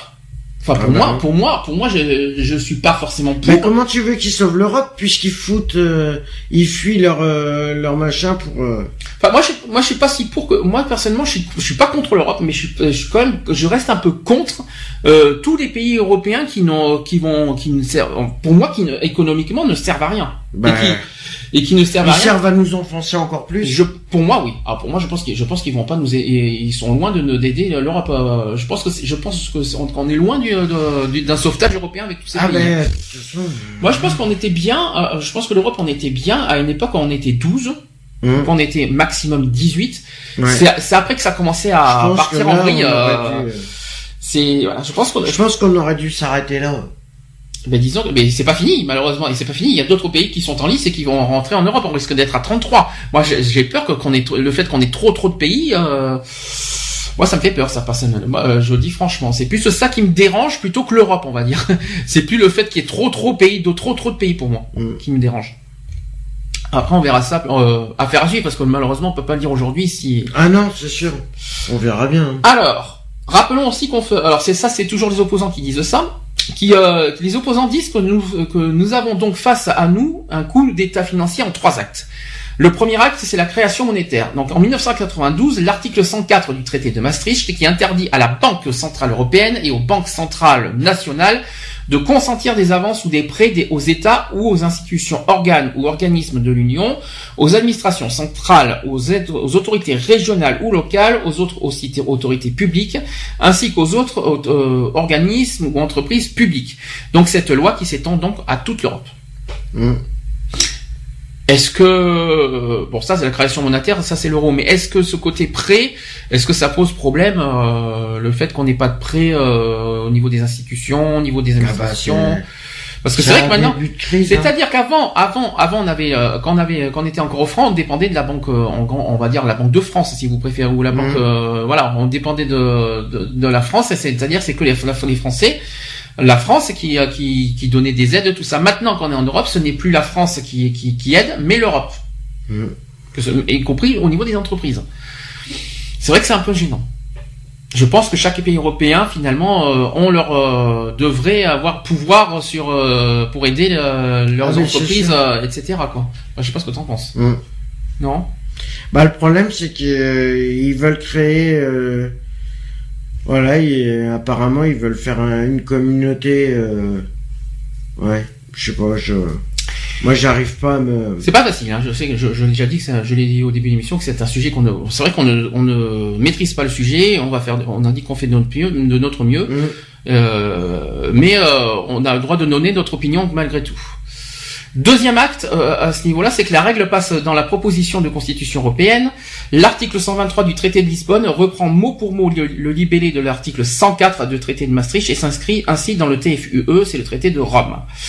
Voilà, donc qui, qui dit ceci, il est interdit à la Banque Centrale Européenne et aux banques centrales des États membres, si, nommé, euh, si après dénommé Banque Centrale Nationale, d'accorder des découverts ou tout autre type de crédit aux institutions, organes ou organismes de l'Union. C'est un petit peu ce que je vous ai dit au premier acte. Mais c'est ça, euh, c'est apparemment les, les opposants pointent du doigt ce problème-là d'ailleurs. Et enfin, troisième acte, c'est que Sarkozy bafoue qui, qui bafoue 200 ans de démocratie française. On l'a dit tout à l'heure que pour moi, pour, de toute façon, pour moi, c'est le- économiquement le, le- le plus Mm. mauvais président qu'on ait eu. Euh, donc ce traité de Lisbonne qui a été adopté en France par Monsieur Sarkozy le, en- le 4 février 2008, alors que le référendum sur la Constitution européenne avait été rejeté en 2005 par 53% des Français. Ah Ah ah que, que, que dire de mieux là-dessus? Bah, en fin de compte, Merci Monsieur Sarkozy, c'est ça? Ouais, bah, en gros, il nous a, il nous a, il nous a bien berné pour. euh, Ah bah il nous a bien enfoncé surtout économiquement. Bah oui, parce que tous ces déplacements, ils étaient sur le compte de quoi? De l'Union européenne. Alors ce clivage droite-gauche, on revient en France, parce que entre la droite et la gauche, c'est la guerre hein, euh, en ce moment, notamment avec ce qui s'est passé avec les régionales. Donc ce clivage droite-gauche qui prête aux divisions, et même il désunit, c'est ce qui est dit. Pire aujourd'hui, il n'a plus de sens. Tous les grands partis soutiennent la construction européenne néolibérale euh, et les invasions impartialistes. Je rappelle que tout ce que je vous dis, c'est les opposants de l'Europe qui disent ça, ce n'est pas nous. hein. Mmh. L'OTAN, USA, Israël, par exemple, ce, ce clivage n'existe plus réellement. Pour finir et à la fois être sûr, à défaut de, ne- de vous convaincre, de vous faire douter du bien fondé de cette entreprise suicidaire qui est l'Union européenne, pour moi c'est faut quand même pas exagérer, euh, j'aimerais vous rappeler pour certains ou faire découvrir pour les autres de quoi retourne précisément l'Union européenne, exemple le contrôle du budget des États membres. C'est un petit peu notre problème actuellement d'ailleurs au niveau de, de la dette. L'Union européenne qui s'appuie avant tout sur les deux traités, donc le TFUE et le TUE. Donc le TFUE, je rappelle, c'est traité de Rome et TUE, c'est traité de Maastricht. D'accord Le TFUE, donc traité de Rome, c'est par exemple son article 32 et son article 63 qui autorisent les, déloca- les délocalisations et les rachats boursiers. Et à cause de ces articles, 800 nouvelles personnes se retrouvent chaque jour sur les listes de Pôle emploi. Le chômage, nous y revenons Mmh. là-dessus. Est-ce que est-ce que c'est prouvé ce que, ce que je suis en train de dire? Ah bah oui. Malheureusement oui. Ah bah oui, c'est prouvé. Hein. Toujours la- le TFUE, toujours le traité de Rome. C'est par exemple l'article 38 et, 40, et 39 qui décide euh, sans leur avis de la survie des agriculteurs à tel point que chaque année, 400 d'entre eux se suicident. Notamment à cause de la, de la PAC, c'est-à-dire la politique agricole commune. Mmh. Ça, je l'apprends. Par contre, ça, j'étais pas au courant. Non, moi non plus. Et euh, malheureusement, c'est apparemment, apparemment, d'après, c'est les opposants politiques qui, qui disent ça. Apparemment, euh, il y aurait des suicides dans le domaine agricole à cause de ça. Et Bah, que- suicide, euh, pas, euh, pas fier, ouais. euh, bah, euh, tu sais, quand tu perds tout, euh, quand t'as créé quelque chose et que que tu t'es sacrifié pendant pas mal de temps et puis que au bout d'un moment on est obligé de te, te supprimer les aides parce que il y a plus rien, euh, tu fais faillite. Hein. Et le problème c'est que c'est partout pareil. Et hein. surtout qu'il n'y a pas Au d'aide. niveau de l'industrie. Et il n'y a pas euh, d'aide. A ben pas d'aide non, de il y a pas d'aide. Donc le TFUE, toujours euh, le traité de Rome, c'est par exemple les articles 5 et 121 touchant, sans que vous en soyez au courant, aux retraites de vos parents, subordonnés à l'Union européenne, donc subordonnés à des commissaires européens, ni français, ni élus, ni élus par qui que ce soit. Je ne le sais pas, j'ai pas fait attention, donc je, je préfère passer rien non plus. comme on ne le sait pas, on préfère passer. Ça, ce sont des paroles des opposants européens. Bu- Donc, ils disent, ils disent ceci aussi. Buvons à la santé de notre belle démocratie, dont le libre arbitre a été annulé par les articles 3, 5, euh, 3 4, 5 et 6 de, de- du traité de Rome. Ça, c'est ce que disent les opposants, euh, les opposants euh, à l'Europe. Je sais pas si c'est vrai ou pas, mais en tout cas, Mm. c'est, c'est ce qu'ils disent. Donc, en clair, nos dirigeants se sont défaussés de tous les outils nécessaires à la France pour faire fonctionner correctement son, économie. Je dis bien tous les outils, car en vérité, la fiscalité et le budget sont clairement attaqués par l'Union européenne sur d'autres paramètres que je n'évoquerai pas ici. Donc ça, c'est ce qui, c'est, l'opposant, les opposants qui disent ça. Donc, euh, rappelons que le président aussi de la République française a perdu des pouvoirs à cause de l'Europe. Hum. Ça, c'est ce qui est, c'est ce que, c'est apparemment ce que les opposants ils disent. Je vais, euh, on va dire un par un, et on va voir ce qu'on en pense. Donc, le, le, le président de la République français a perdu comme pouvoir l'union douanière. Forcément, on le sait, les douanes sont partis. Il y a l'établissement des règles de concurrence nécessaires au fonctionnement du marché intérieur. Bon, ça encore, euh, c'est pas le plus grave. La politique monétaire pour les États membres dont la monnaie est l'euro. Et oui, forcément. Mmh. On n'a plus de pouvoir. On n'a pas de pouvoir euh, au niveau monétaire. Le pouvoir, c'est eh, c'est l'Europe. On n'a aucun pouvoir sur, sur notre monnaie. hein. C'est ça que c'est ça qui c'est peut-être ça qui dérange le plus en fait finalement. Ouais. On n'a pas on n'est pas euh, on n'est pas maître euh, de notre euh, de notre économie finalement. C'est Mm. l'Europe qui, qui décide de, ce de notre sort finalement. Ça, je pense que c'est plus problématique. Ensuite, le, président français n'a plus euh, aux commandes la, conservation des ressources biologiques de la mer dans le cadre de la politique commune de la pêche. Je le savais pas. On l'apprend. Et enfin, euh, euh, le président aussi a aussi perdu comme commande la politique commerciale commune. Voilà. À réfléchir. Mais c'est vrai que li- c'est vrai que le- le- la monnaie, l'euro, c'est vrai que là-dessus on perd, on a, on perd quelque part notre pouvoir. Enfin, on perd notre, on n'est plus maître mot de notre, Ah non, de notre clair. économie. Je l'avoue que c'est, je l'avoue que c'est embêtant. C'est peut-être pour moi le plus embêtant de de, de, de l'Europe. Moi, ça me, comme je l'ai dit, ça me dérange pas que l'Europe existe. Par contre, c'est vrai que c'est très embêtant qu'on dépende euh, au niveau au niveau monnaie, qu'on dépende qu'on est qu'on dépende d'une banque centrale européenne. C'est Ça, clair. C'est vrai que c'est très embêtant. Ce qu'on va faire, histoire de, de, de faire réfléchir à nous les, les auditeurs euh, au sujet, parce que c'est très très compliqué le sujet, j'ai euh, un reportage audio qui dure 22 minutes. euh, qui est de- d'une personne qui s'appelle Étienne Chouer, qui lui aussi malheureusement euh, est contre l'Europe de toute façon, qui donne ses, ses versions et qui donne aussi ses raisons de, de sortir de l'Europe. On va l'écouter, on va donner notre opinion tranquillement mais sûrement et euh, on reviendra juste après. D'accord Mm. Allez, c'est parti, à tout de suite. c'est que les institutions européennes, et ça se passe dans la partie 1, nous condamnent à un chômage de masse. Tous les banquiers du monde savent que lutter contre, mettre la priorité sur la lutte contre l'inflation, ça va se payer en chômage des plus, des plus défavorisés, des plus faibles. Les chiffres d'un siècle de statistiques montrent que quand vous avez beaucoup de chômage, vous avez peu d'inflation. Quand vous avez beaucoup d'inf- d'inflation, vous avez peu de chômage. Et après ça, comprendre pourquoi fait l'objet de plein de débats d'économistes. En luttant contre le chômage, les salaires vont monter et l'inflation aussi. Alors on peut, on peut comprendre, il y a des mécanismes assez simples. C'est que quand, le, quand il y a peu de chômage, quand vous êtes sûr de trouver du boulot, si vous perdez votre vous perdez votre boulot, vous allez en trouver un autre, vous allez être plus exigeant au moment de trouver un autre travail et de demander un salaire. Inversement, un fort chômage permet aux patrons d'info- d'imposer de bas salaires. Parce que les gens ayant peur pour leur boulot euh, sont pas exigeants, et ils sont plus dociles et il y a moins de pression sur les salaires, donc il y a moins de pression sur les coûts. Donc ça permet aux patrons de continuer à faire de gros profits sans, sans payer de, de, de hauts salaires. Parce que c'est vachement important pour le patronat de ne pas laisser dire que qu'il faut choisir entre inflation et, et- et chômage et que finalement le choix de société sur le plan économique c'est inflation ou chômage parce que ce qu'ils veulent euh, c'est du chômage. Ils savent que c'est lié, mais c'est inavouable. Dans un contexte d'indexation générale, si les salaires varient avec l'inflation, ben, vous n'avez rien à craindre de l'inflation. Êtes, euh, vous avez un bouclier qui vous protège contre l'inflation. Et si les loyers sont indexés sur l'inflation, ben, les propriétaires qui louent leurs leurs euh, immeubles sont protégés contre l'inflation. D'ailleurs, finalement, qui est-ce que ça, qu'est-ce que ça pénalise l'inflation? Ben, Ça pénalise ceux qui ont du cash ceux qui ont beaucoup d'argent, euh, notamment de la monnaie fiduciaire, en grande quantité, alors là, cette monnaie-là, elle perd de la valeur. Si ça vous permet de lutter contre le chômage, donner du boulot à tout le monde, bah, écoutez, c'est un choix de société qui quand même pourrait être au débat public, on pourrait en discuter. Ben, il se trouve que l'Union européenne, elle a tranché pour vous. Euh, vous n'avez pas eu voix au chapitre. On, a mis en place en 57, un, avec le, traité de Rome, on a mis en place un système de façon assez astucieuse, hein, puisque pendant toutes les premières années, euh, pendant 20 ans, euh, 25 ans, on n'a pas appliqué le traité de Rome. On l'a mis en place et on l'a pas appliqué. Alors les gens se sont... Au début, ils étaient très méfiants. Euh, Mendes, France était euh, vitupérait ce, traité en disant c'est pas bien du tout, on va perdre notre souveraineté, il y, a, beaucoup à perdre à ce traité.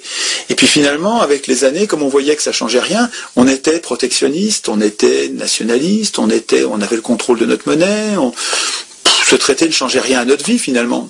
Il y avait un contrôle d'échange, il y avait, notre monnaie. Euh, il n'y avait pas de libre-échange. Hein, euh, finalement, ce traité prévoyait des choses qui n'étaient pas appliquées. On a laissé, on a baissé la garde. On s'est pas méfié.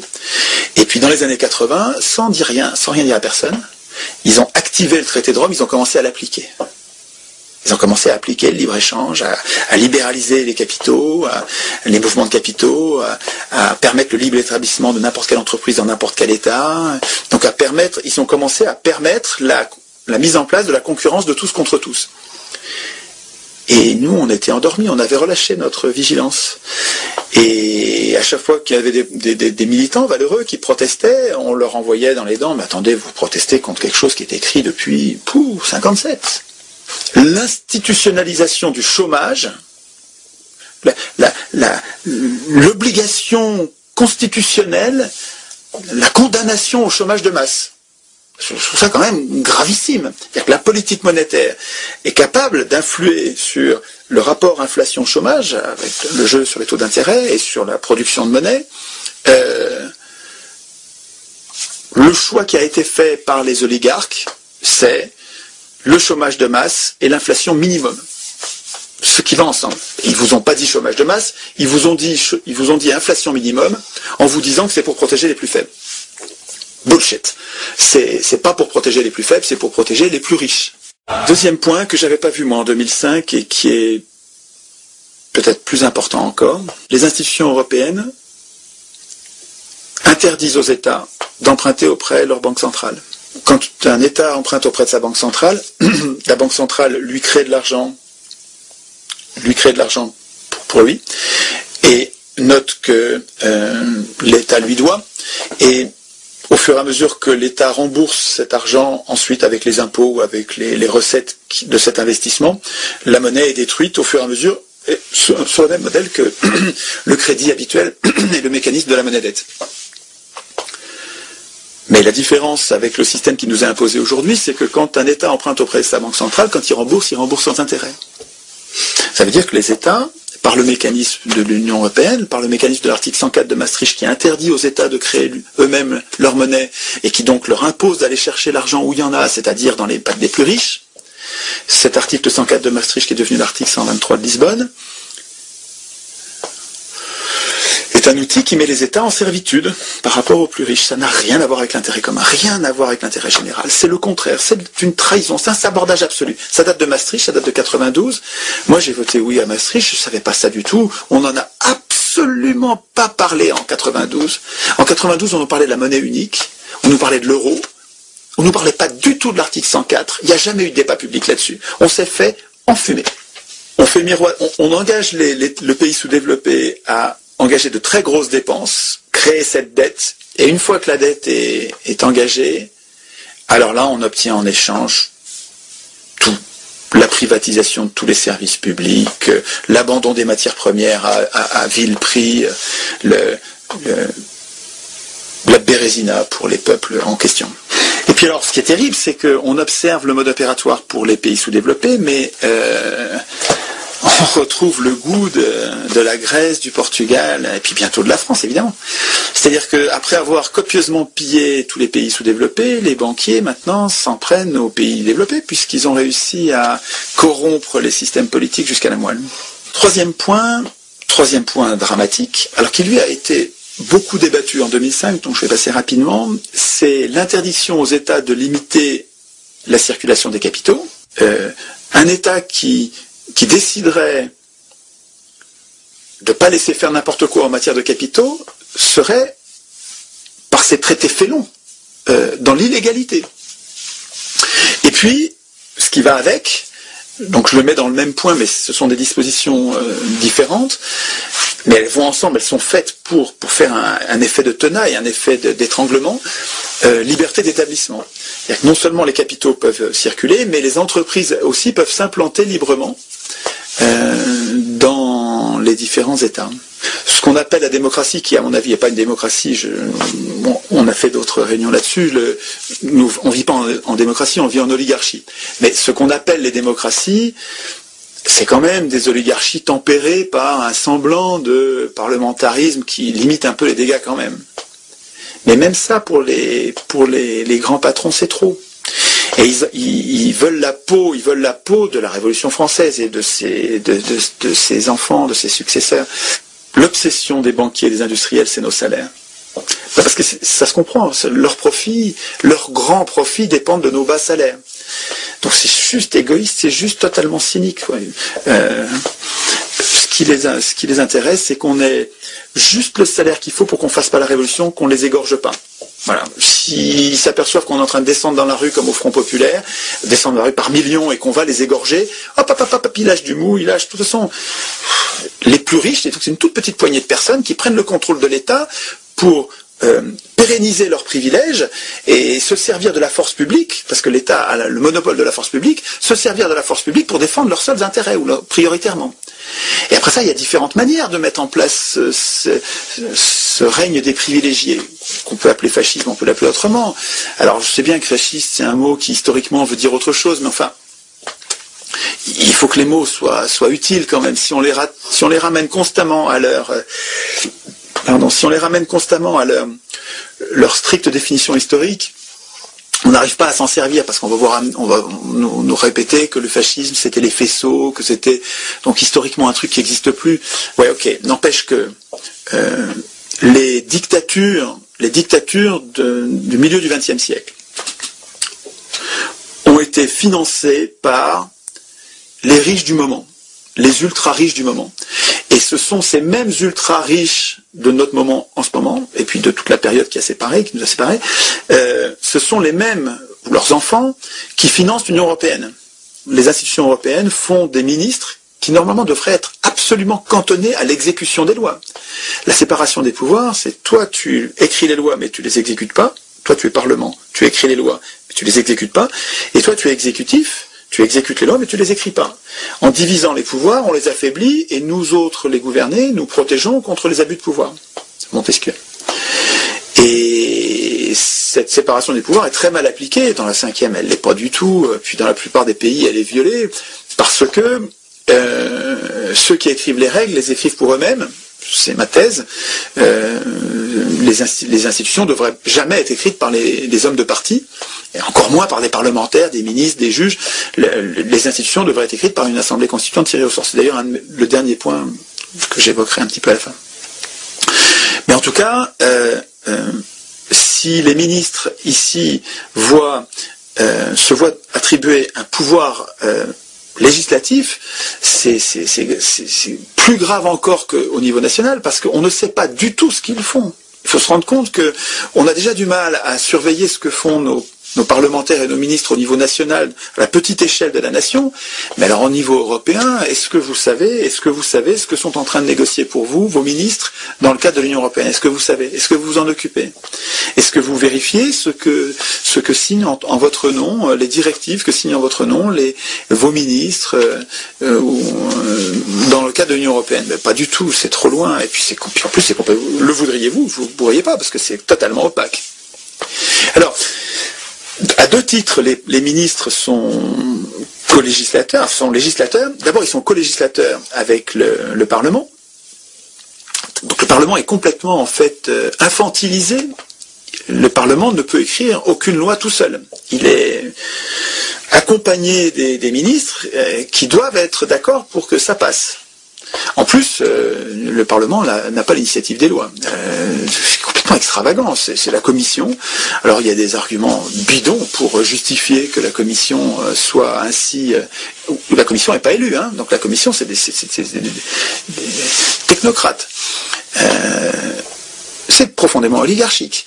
Les, les ministres sont co-législateurs, mais en plus, il y a deux, deux techniques de production de normes obligatoires de portée générale et illimitée dans le temps. Donc c'est extrêmement dangereux pour nous. Hein. Une constitution, ça sert à éviter que de tels euh, outils juridiques ne soient hors contrôle. Or là, ils le sont totalement. Euh, donc, autre technique de production de normes obligatoires, les actes non législatifs, les actes non législatifs et les procédures législatives spéciales. C'est des noms, des noms qui suggèrent rien. Je dis qu'est-ce que c'est que ce truc-là? Ben, Je vous dis en, français, c'est des lois sans parlement. Il y a une liste des sujets sur lesquels le- on peut faire comme ça des lois sans parlement où les ministres écrivent le droit. Donc les ministres qui vont appliquer les lois, eux, quand ils retirent leur, leur costard de ministres européens, ils, re- ils retournent chez eux et donc de co-législateurs. Ils retournent chez eux euh, dans leur pays d'origine, ils, réendossent leur, leur costume d'exécutif et ils font appliquer les lois qu'ils ont eux-mêmes écrites qu'ils ont eux-mêmes écrites euh, au niveau européen. Donc on est en pleine confusion des pouvoirs. Et tout ça en rendant pratiquement, concrètement, en ne rendant aucun compte. Dans la Ve République, il y a un procureur, procureur de la République, qui est un subordonné du chef de la- du chef l'État, un subordonné du ministre de la Justice, donc du, président de la République. Donc il est aux ordres. C'est pas un juge. Le procureur de la République, c'est pas un juge, c'est un fonctionnaire. Et ce gars-là peut décider de l'opportunité des poursuites ou de la non-opportunité des poursuites. C'est dingue. Ce gars-là peut dire non, ça c'est pas la peine. Et vous savez quand est-ce que sont appliqués les, les non-lieux? Donc le- les cas dans lesquels un procureur dit il n'y a pas opportunité de poursuite. Non, c'est pas la peine. Bah, c'est pratiquement tout le temps des, des, politiciens ou des, ou des, des industriels des, notables. Quand des notables vont être punis, non-lieu. Ça sert à ça. C'est profondément injuste. C'est, profondément injuste. C'est monarchique. C'est l'ancien régime. Il y a un, vrai danger de tyrannie hein, avec l'affaiblissement de la justice. Il, faut, il faudrait qu'on ait une justice indépendante. Elle l'est pas en France. Et c'est ce qu'on nous renvoie dans les dents quand on proteste contre la dépendance. Je dis bien la dépendance, pas l'indépendance. La dépendance des juges européens envers les exécutifs qui les nomment. Parce que c'est ça qui est inc- incroyable. Alors, quand on proteste contre ça, on nous dit mais c'est la pareil en France. Bah oui, mais un excès en justifie pas un autre. C'est pas parce que c'est épouvantable en France qu'il faut qu'on l'institutionnalise au plus haut niveau du droit et ça changera plus jamais euh, en Union européenne. Euh, L'argument est spécieux. Abroger des lois, révoquer des acteurs, il n'y a aucune initiative. Il y a juste une, bouffonnerie, une pantalonnade qui est le droit de pétition, euh, qui n'a aucune force contraignante. Il faut qu'on soit des millions à, vouloir euh, demander, pardon à la commission demander euh, la, permission à la commission de, si elle veut bien, euh, transmettre au Parlement un projet pour que le Parlement en discute. Bullshit, on se fout de nous. Ce, truc n'a aucune valeur. Voilà, ça ne vaut rien, c'est du foutage de gueule foutage de gueule intégral. Euh, de la même manière qu'en France, on nous a servi la même chose. Vous savez qu'on nous a... Ils ont changé la Constitution puisqu'ils l'écrivent eux-mêmes. C'est extravagant. Mais donc, ils écrivent eux-mêmes la Constitution et ils ont...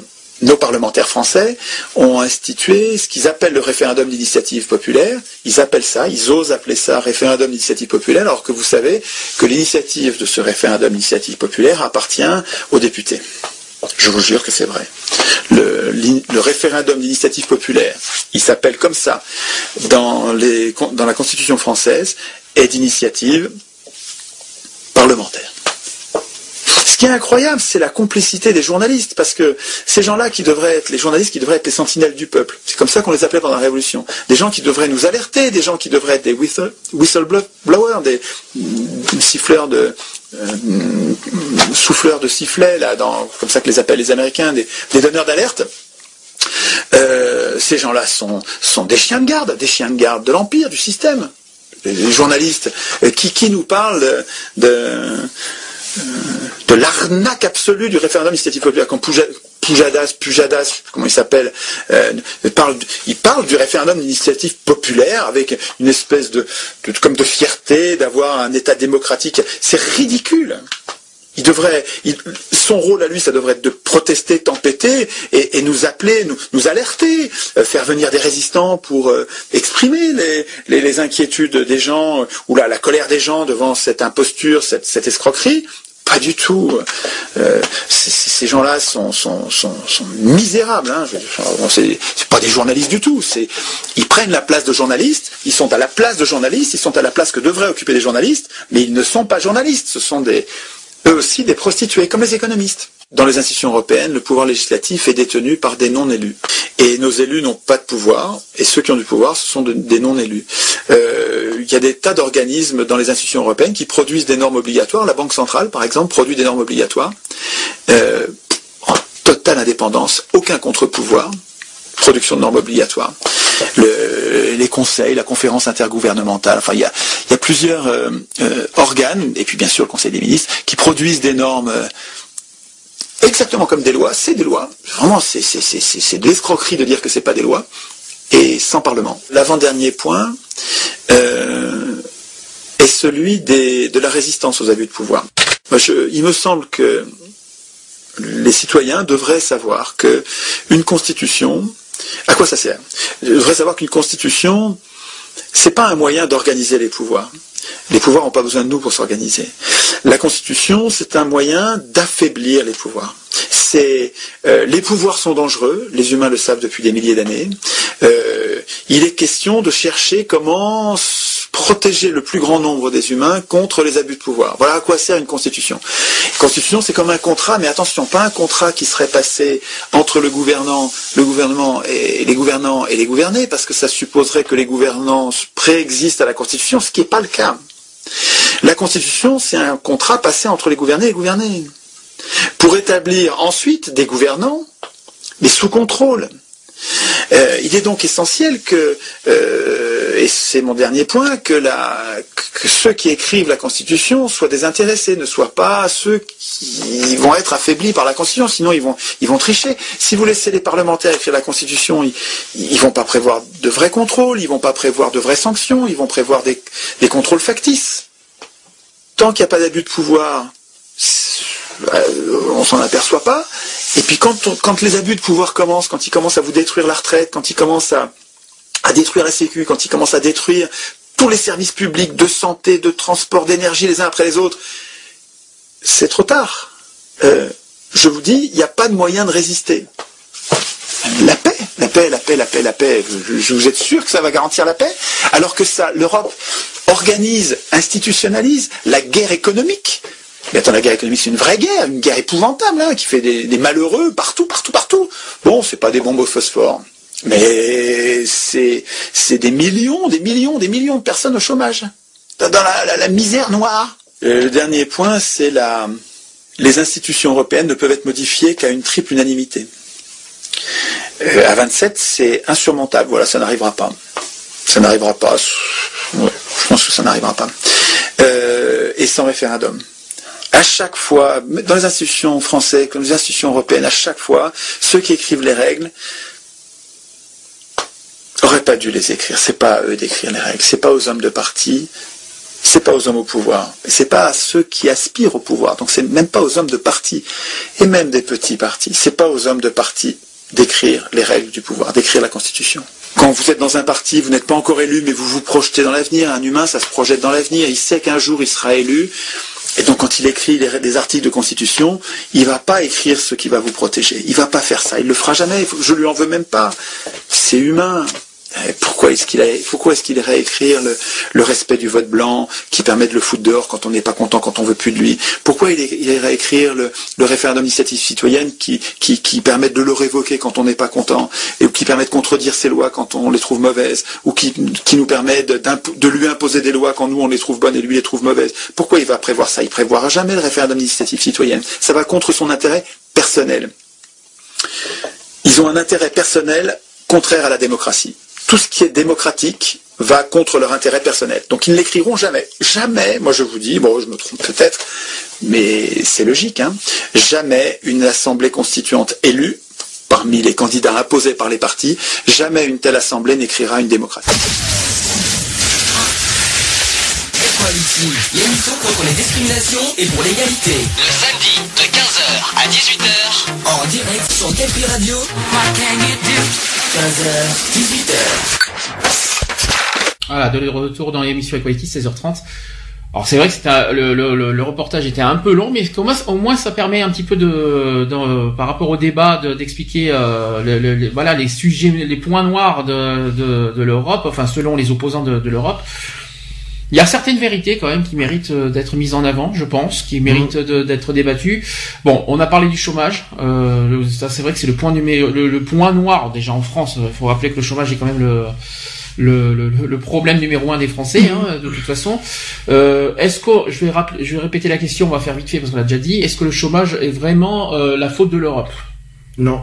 Alors oui et non à la fois. Oui et non parce que en fin de compte, je comprends que euh, l'Europe a dû financer pour des machins, pour des améliorations, euh, mais Je pense le que- problème c'est qu'ils ferment des usines, ils ferment. Voilà, c'est ça. voilà. Je pense, je pense que l'Europe est plutôt responsable des problèmes industriels au niveau des Mhm. entreprises, qui malheureusement à côté ben, provoquent les chômages, Bah, provoquent la les licenciements. d'ozone voilà. euh, avec les usines, le Voilà. problème. euh, Je parle pas, on parle pas forcément des usines, on parle des entreprises en général. Mhm. Je pense qu'effectivement les, pro- les problèmes, la crise économique, etc., ben, provoquent voilà des, des, des conséquences au niveau des entreprises. C'est vrai. De la dire que le chômage est uniquement à la faute de l'Europe, non, c'est trop facile. Euh, le chômage, euh, c'est aussi un problème de la France, c'est pas un problème Mhm. de l'Europe. C'est ça que c'est ça qu'il faut se dire. Il y a plein de pays européens qui n'ont pas ce problème-là. Donc c'est pour ça que je ne peux pas, on ne peut pas dire faut- personnellement que le chômage euh, est un problème euh, uniquement en Europe, parce que regardons l'Allemagne, hein, qui n'ont, ils n'ont, ils ont pas ce problème-là. Euh, Il y a plein, plein de, de pays européens qui n'ont pas de problème de chômage à ce niveau-là. C'est pour ça que je, c'est pour ça que je ne comprends pas. euh, Bah ouais, mais leur problème, le problème qui est par rapport à la France, par rapport à tout ça, c'est qu'ils ont, les autres pays, ils ont leur propre loi. Oui, c'est ça. Et puis leur propre aussi euh, façon de Ils faire ont, aussi euh, voilà, ils ont une autre façon de gérer. Du coup, c'est pour ça qu'ils ont pas, euh, les mêmes problèmes. ils ont pas les mêmes crises. C'est pour ça. Et pourtant, et pourtant, tous les pays européens dépendent de- de- des, traités, des Mhm. mêmes traités. Bah ouais. C'est ça qui est très étonnant. Donc pour moi, si l'Allemagne arrive à s'en sortir, c'est un exemple, parce que c'est vrai que l'Allemagne est peut-être le pays européen qui s'en sort le mieux et qui, n'a- qui, qui, euh, qui s'en sort le mieux face à la crise et face à tous ces problèmes de, chômage, etc. Mm. Si l'Allemagne y arrive, pourquoi la France n'y arrive pas? C'est la question. Donc moi personnellement, je suis pas très pour à entendre dire que le chômage est la faute de l'Europe. Je pense qu'il vaut mieux entendre dire que c'est aussi la, fa- la, fa- la, la faute de notre fonctionnement en France. Ouais. Je pense que Ah bah le oui. problème il est là. Totalement. Voilà, si, si je peux me permettre. Il y a un deuxième sujet qui est- qu'on a entendu, qu'on n'a pas évoqué, qui a été dans le dans, dans, dans l'extrait audio, c'est l'affaiblissement de la justice. Euh, donc les le- donc en fait il y a des effectivement des, des, des- des- de la justice en Europe. Je- on parle par exemple de la Convention européenne des droits de l'homme, etc. Il y a, euh, il y a- c'est vrai qu'il y a des, des juristes euh, européens qui euh, alors nous euh, donc les opposants européens euh, accusent ces, ces juristes européens d'affaiblir la justice euh, de chaque pays. Donc par exemple la France. Je sais pas si je si j'ai ce ressenti là, mais c'est à la fois vrai, à la fois faux aussi, parce que à la fois vrai, parce que à ce que je sache, c'est toujours les, les, les juges français qui qui qui qui, euh, qui sanctionnent les, euh, les délinquants et les criminels. C'est pas Mhm. les c'est pas les justices européens, à ce que je sache. Par contre, euh, est-ce que, d'après ce que j'ai entendu, un procureur peut, peut donner euh, des sans-suite et des non-lieux à certains Ben oui. Se- selon les euh, Au les- niveau de la les justice, c'est oui. le L'Europe a le pouvoir, l'Europe a, a le aurait, hein, je vais faire au conditionnel, le pouvoir sur les procureurs peut- sur sur certaines euh, affaires judiciaires. Ça, ça me dérange par contre. Bah oui. Regarde l'affaire euh. Elle a été entérinée. Hein. Regarde l'affaire euh, sur le meurtre de, sur l'assassinat de Kennedy. Il a été entériné. Oula, attends, attends, Kennedy, ce n'est- on est, on est plus en Europe là. Oui, non, mais, euh, largement- non, non, non, non, non, mais là hors sujet, Kennedy, c'est même pas en Europe. non, mais voilà, par rapport à. Hors sujet, je sais pas pourquoi Euh, Kennedy là-dedans, mais voilà, euh, tu, tu prends, euh, tu prends toutes les affaires qu'il y a eu en France. euh, ah, en voilà. France. Mais je sais pas pourquoi t'as parlé de Kennedy. C'est pour ça que ça, me- c'est pour ça que ça me Non, surpris. mais voilà, tu prends les affaires qu'il y a eu. euh, C'est comme les histoires de pédophilie qu'on n'entend pas parler au niveau. Ça m'étonnerait que la justice est pour la pédophilie, ou alors j'ai raté Non, mais- épisodes. Hein, euh, Non, mais il y a des, euh, il y a des personnes qui, qui commettent des viols ou qui commettent des trucs en train de qui sont pas punis moi ce qui me dérange, alors moi, je, moi, ou je vais- qui sont punis un minimum. moi ce qui me dérange, fond- fond- fond, euh, honnêtement, moi ce qui me dérange beaucoup, c'est toute cette protection juridique envers les, Mhm. envers les, euh, Envers envers, les les, politiques, ouais. envers les hommes politiques. Moi ça me dérange, berre beaucoup. Un homme politique ou une femme politique, tout ce que vous voulez. Est euh, intouchable au niveau justice. moi ça me dérange. Ouais, c'est- euh, alors intouchable, je suis pas d'accord. oui, Mais tu mais prends ça- l'histoire mais du président de la- République. Tu prends l'histoire de Chirac. Je vais- on En tant que président de la République, Tout à l'heure, tout à l'heure, il était intouchable. Tout à l'heure, je vais vous parler de Marine Le Pen qui a été euh, qui a été déboutée de, de quelque chose alors qu'elle a commis quelque chose de grave. Vous allez voir, vous allez voir, c'est ça va loin. Moi personnellement, ça me dérange que que les hauts placés politiques soient autant protégés par la justice. Ça, ça- et que ce soit français ou européen. Ou européen, attention les deux. hein. Moi ça me dérange. Voilà, ça par contre c'est quelque chose qui me dérange. C'est c'est plus ça le problème plutôt que les lois françaises. Euh, pour moi les lois françaises c'est pas uniquement les citoyens, c'est tout le monde, c'est y compris les les, les politiques qui, euh, qui, qui- quand les politiques commettent des fautes, eh ben ils doivent être punis. Point. Il n'y a pas de, de de protection juridique de l'Europe, etc., etc. Non, ils commettent des fautes. euh, Un point c'est tout. Ben ils sont punis. Point. Alors de là de là. Là, ils vont mettre en... Alors de là que les procureurs font des non-lieux euh, ou ne suivent pas l'affaire parce que ce sont des hauts placés, des super connus ou que l'Europe euh, impose ça, non, moi ça, moi personnellement ça me dérange.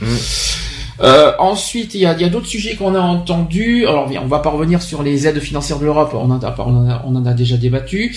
Euh, le côté euh, aussi euh, des droits de vote, des euh, droits de tous. Voilà, c'est- hyper compliqué. Je, je, on va pas débattre là-dessus parce que je crois que c'est hyper compliqué Ouais, à débattre. ça euh, Les référendums, alors euh, c'est vrai que on est maintenant on est 28 pays, euh, l'Union européenne n'éclatera pas comme ça de toute façon.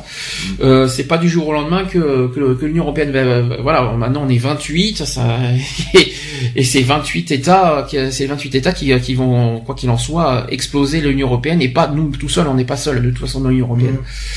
Voilà, puis il y a, même s'il y a un traité, comme je vous ai parlé tout à l'heure, qui peut, en- auquel on peut sortir de l'Union européenne, c'est moi personnellement, je trouve que c'est une très mauvaise idée. Même si économiquement parlant, on est un peu affaibli, c'est pas pas forcément la faute de l'Europe. C'est ce que j'ai dit tout à l'heure.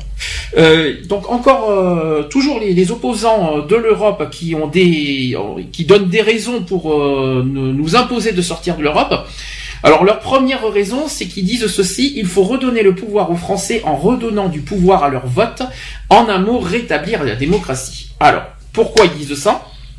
C'est que le taux des abstentions, euh, vote blanc et nul compris, aux élections du Parlement européen n'a cessé de progresser depuis 1979. Euh, en, oui, en 1979, il y a eu 42,5% de vote blanc et d'abstention. Euh, et en 2009, il y a eu 61,1% d'abstention. C'est Hein quand même énorme. Ah, ça fait une, C'est d'ailleurs- sacrée hausse. Hein. C'est d'ailleurs, d'après ce que je me rappelle à mon C'est la souvenir, plus haute. c'est les élections auxquelles les Français s'intéressent le moins. Les élections européennes. Si Ah je ne ouais me trompe pas, les élections européennes, c'est c'est le- c'est le- les élections que les Français s'intéressent le moins. Ouais.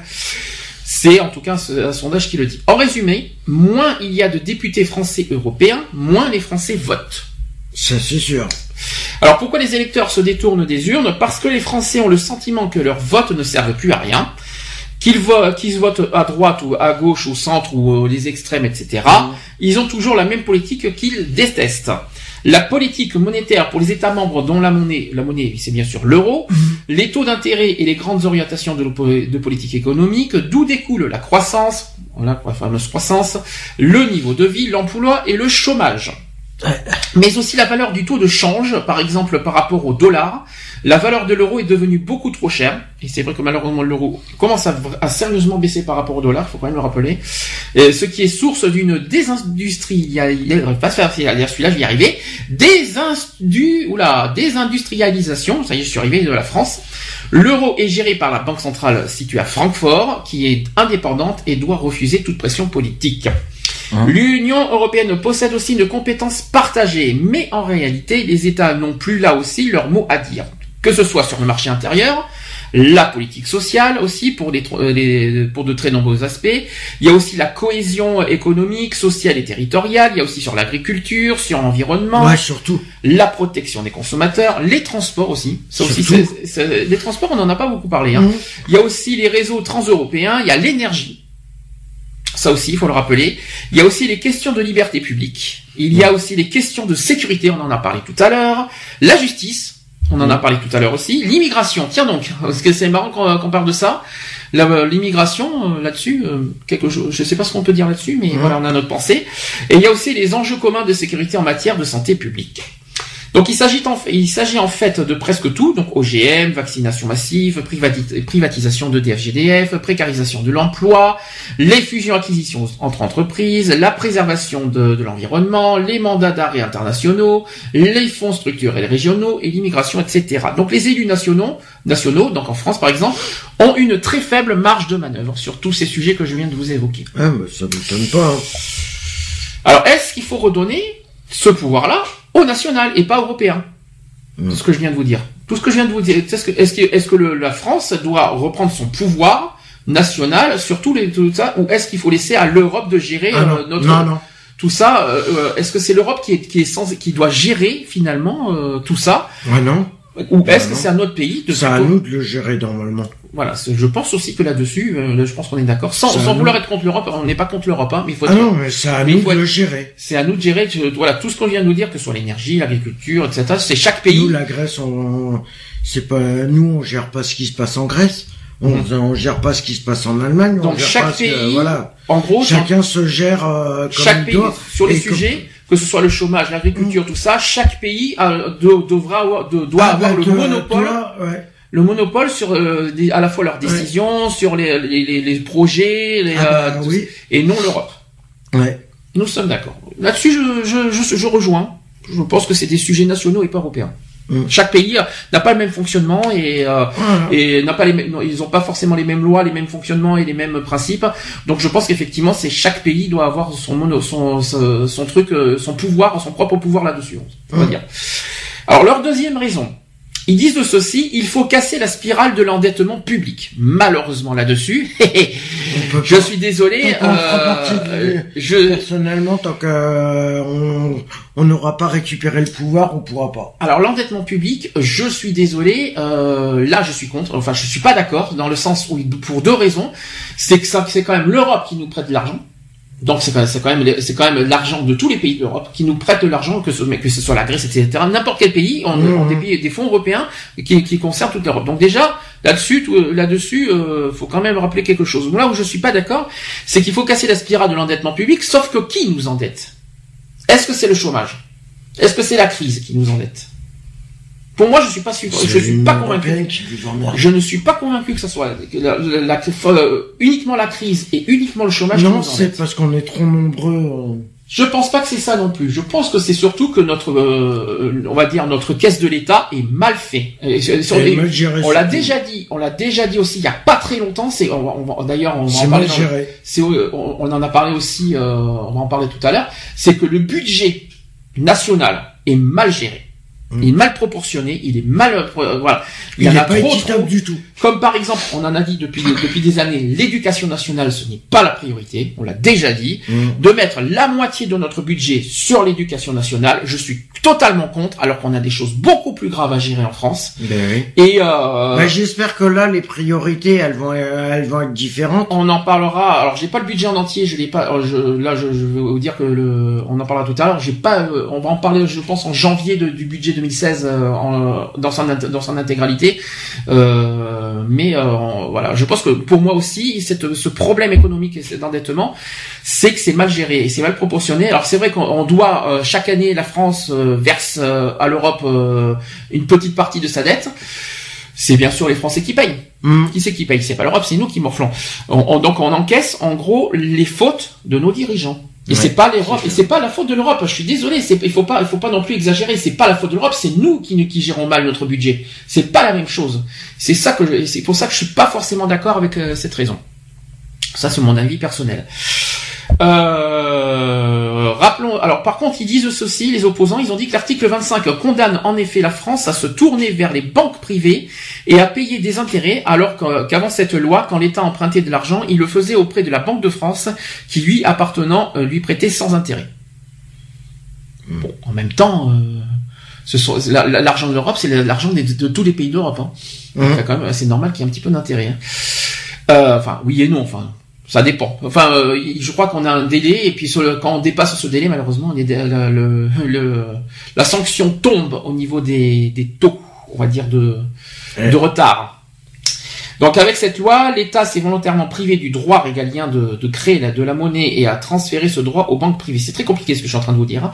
Donc ils, disent ceci, les opposants, il faut absolument que la France redonne à la Banque de France son pouvoir régalien de, financement de l'État et des collectivités publiques, ce qui impose de dénoncer juridiquement l'article 123 du traité de, de Rome, si je ne me trompe pas. Compliqué, hein. C'est très compliqué ce que je suis en train de vous dire. Mais euh, je- par contre, je suis pas 100% d'accord sur euh, l'histoire de l'endettement public. Même si on redonne le pouvoir. Alors par contre, le- redonner le pouvoir à la Banque de France, ça, je ne suis, ça, je ne suis pas contre. Par contre, c'est-à-dire que notre budget à nous doit dépendre du, de, de, de, de la Banque de France et non de la Banque européenne. Mhm. Là-dessus, je suis d'accord. Par contre, de l'histoire de l'endettement public, alors là, attention, je, je, je suis pas totalement pour de, et totalement d'accord avec tout ce qu'ils disent, par contre. Mais est-ce qu'il faut redonner le, le pouvoir à la Banque de France? Au niveau économique Bah au niveau économique, euh, ouais, je pense que ouais. Est-ce que si on, est-ce que c'est, est-ce Ouais, mais je pense que vu dans la dans la merde où on est, je pense pas que ça. est-ce que c'est pour autant, est-ce que pour autant, euh, même si on donne ce pouvoir à, à la Banque de France et non à la Banque européenne, euh, est-ce Bah, que le pour problème, autant, c'est qu'ils vont nous couper le. est-ce que pour autant on va s'en sortir? Est-ce que, est-ce c'est ça qui, est-ce que c'est ça qui va, qui va régler les, soucis des dettes? Ah non, ça c'est sûr. Donc ça, donc euh, ce- c'est Dans rien. tous les cas, on est dans la merde. Enfin, dans tous les cas, ça ne résout rien surtout. Ouais, dans tous les cas, ça sert à rien. Alors, troisième raison, on en a pas, on en a parlé un tout petit peu tout à l'heure. Ils disent, il faut sauver l'agriculture française et les agriculteurs français. Ils disent que le nombre d'agriculteurs français n'a cessé de décroître depuis depuis 1960. En 1960, alors écoutez bien parce que ça c'est beaucoup plus grave effectivement. Euh, on peut en parler. En 1960, il y avait 3 millions d'agriculteurs français. Mm. En 1960. Aujourd'hui, ben, enfin euh, en 2000, euh, enfin, ça date quand même de 2007, donc j'ai pas les chiffres actuels. En 2007, ils sont plus que 540 000. C'est très faible. Euh, je pense que c'est Là. euh, baissé là. Là par contre, là par En contre, 2015, ça a baissé. là par contre, c'est vrai que c'est un sujet euh, qui fait réfléchir. Là, je dois avouer que l'agri- l'agriculture française, c'est on n'a pas d'agriculture en Bah France. oui, mais tout est taxé, tout est fait pour. euh, Alors, il est normal. Ils disent qu'il est normal, euh, c'est les opposants qui disent ça, il est normal que le nombre d'agriculteurs diminue, mais il n'est pas normal qu'il y ait un, anéant- un anéantissement euh, de l'agriculture, ça je suis d'accord. La France a toujours été le grenier de l'Europe, et elle a toujours été une grande puissance agricole, et cela fait partie de son identité nationale. La politique agricole commune s'est soldée par un bilan catastrophique. Et bien là-dessus, je suis d'accord. Là, je, je suis Oui, non, mais euh, ben si on arrêtait de, de parce que quand t'es agriculteur, t'es voilà, t'es. Le problème, c'est qu'on fournit trop euh, toute la viande française. Elle part où? Elle part dans l'Union Alors l'agriculture, c'est beaucoup les légumes, hein, c'est beaucoup le, Oui, le- non, mais- c'est les fermes, c'est c'est tout, c'est les oui, il y a bien, ouais, sûr, il y a bien bon, sûr les euh, viandes, bien si sûr. tout est taxé, si tout est. Alors ça tombe bien que tu parles de ça parce qu'il y a il y a il y a un bilan voilà qui a été fait depuis 30 ans, c'est le, le triste bilan de la PAC. Comme ça, on va pouvoir en débattre encore plus sur l'histoire de l'agriculture en France qu'on n'a jamais fait. C'est un sujet qu'on n'a jamais fait et on va on va pouvoir en débattre un petit peu. Alors, qui dit ce, euh, ce triste bilan qui dit que le revenu net par agriculteur non salarié a augmenté de 43%, alors que le revenu par français augmente de 70%. Donc déjà, euh, grosse euh, marge entre les, agri- entre les agriculteurs et le revenu normal. Ensuite, 40% des paysans français ont un revenu inférieur au SMIC. Ça, c'est injuste. Ça, je trouve ça injuste. Ça, c'est pour, clair. pour le nombre d'heures qu'ils font, parce qu'ils y, ils y consacrent la plupart de leur vie. Euh, ils sont levés, il est 3 heures du matin, ou voire 4 heures, euh, jusqu'à des 23 heures. Mhm. Et t'imagines, ils ont pas de vacances. Ensuite, les prix des produits agricoles français ont baissé de 60%, donc c'est parce qu'ils sont payés aux agriculteurs, Ouais. en monnaie constante, et ils ont été divisés par deux et demi. Ça, c'est- aussi c'est bien triste. Alors cette baisse des prix réels agricoles a entraîné une baisse du revenu à l'hectare qui a elle-même poussé, poussé à la course, au rendement et à, l'agrandissement. Autre point, c'est aussi une utilisation faramineuse de l'utilisation des engrais. Ouais. Voilà. Donc les grands groupes de la distribution et, euh, et de l'agroalimentaire imposent aux producteurs des prix alignés sur les prix mondiaux. Voilà le problème aussi. Car l'Union européenne met en concurrence frontale des pays d'Europe avec ceux du monde entier au nom d'une vision ultralibérale. Ouais. Eh bien, c'est un sujet auquel je suis d'accord parce que franchement, euh, je trouve que les, les- les agriculteurs en France sont très euh, sont sous-exploités et même Mhm. euh, pour moi très euh, ils sont considérés même comme, comme des des sous-fifres en quelque sorte. Ah mais c'est Moi, je- c'est le premier. Cette, déjà, déjà, il y a la crise agricole parce qu'il y a, il y a, il y a moins d'agriculteurs d'a- qu'avant. Il y a cette crise économique parce que les, les agriculteurs sont aussi victimes de l'économie, Bah, de- des problèmes économiques. Mm. Et puis voilà, puis il y a tout ce problème. euh, apparemment, l'Europe impose à, à aligner euh, certaines choses au niveau La mondial. norme, euh, ouais. C'est c'est c'est très triste. les normes. Voilà. Moi, alors personnellement, sur ce sujet de l'agriculteur, de l'agriculture, je suis pour, totalement Ah pour. mais- Faut sauver l'agriculture française, totalement. Je sais pas ce que si tu re- si tu me rejoins dessus, Ah si, c'est mais sûr. euh, Mais de toute façon, il n'y a pas que l'agriculture française hein, qu'il faut changer. mais l'industrie c'est après, c'est juste après l'industrie justement. Voilà, Donc, non, euh, mais il y a le, il y a l'industrie, il y a le. On va en arriver après, on va en arriver après, c'est les raisons après. Mais là pour l'instant on est que sur l'agriculture, donc je sais pas ce que tu en penses. Ah oui, non, mais c'est sûr.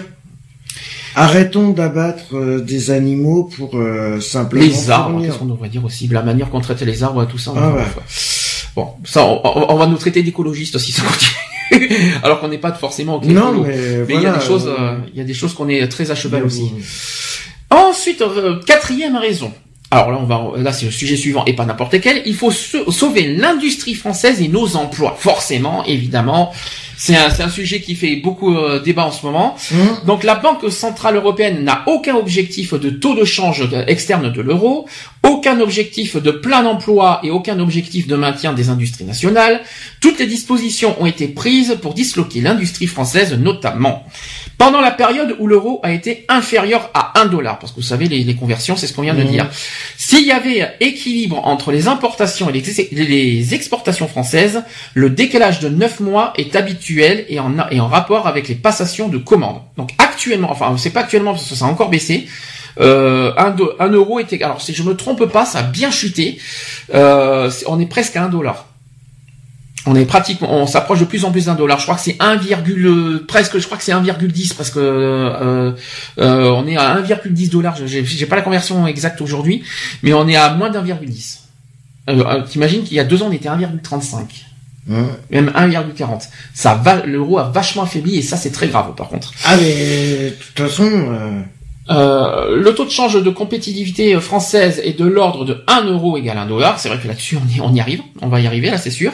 L'euro est environ euh, 35% à 40% trop cher pour l'économie française. Hmm. Est-ce que est-ce qu'on peut dire que l'euro est, est, euh, depuis qu'on est passé en euro, est-ce Ah. que c'est est-ce que ça a bien augmenté si par tu rapport au franc remarques bien, un euro est égal à 6 euros, à Non, 6 francs. francs 55 957. Waouh, super. Et Et euh, par rapport à un taux, donne des Euh, exemples, donne des exemples. euh, euh, C'est souvent par exemple les produits alimentaires qui sont euh, ah donnés les comme exemple. tu prends, Euh, tu prends les pâtes, le riz, tout ça, je vais te donner les bases. Euh, tu vas payer Bah, les sous-marques, c'est c'est c'est c'est 6 francs parce que c'est un euro pratiquement les, les, les paquets de pâtes. c'est 68 C'est centimes. entre c'est 5 et 6 60 francs. Donc, c'est voilà. six francs, c'est- Après, je sais pas combien ça coûtait les pâtes à l'époque. C'est 4 et que- c'est Euh, 4 francs Ce qui augmente, ce 70 qui, est- à peu ce près. qui a été impressionnant, et là c'était un grand, un énorme exemple, c'est la baguette de pain, par exemple. Ouais. La Là, baguette de contre, pain, ont- c'est impressionnant. Ben ouais, mais Euh, le problème c'est que les farines elles coûtent tellement cher. Oui, mais tu imagines que la baguette de pain aujourd'hui coûte près- quasiment 6 francs. Mais c'est C'est énorme, à cause des produits chimiques. hein. C'est, alors il y a les, il y a les produits de base, il y a les produits Ah bah, de, les produits premiers, euh, il y a comme la plus farine, rien comme de- tu viens de dire. Alors quand il y en a qui me disent, qui me font parler du bio, euh, excuse-moi Je crois qu'on parle pas, de- attention, on est hors sujet. Non Le- mais voilà, faut- au niveau de l'agriculture bio. On n'est pas sur le sujet peu. non plus. Là, on parle de, de, on dit, les Français trouvent aujourd'hui que l'euro est trop cher. C'est-à-dire Ouais. qu'on paye trop cher Oui, parce que le problème, euh, au lieu de le mettre au prix, au, euh, au prix qui devrait être comme un euro, c'est 6 francs 55, euh, le problème c'est que la plupart des magasins, pour avoir une marge Mhm. de bénéfices, automatiquement ils sont obligés de mettre deux fois plus cher.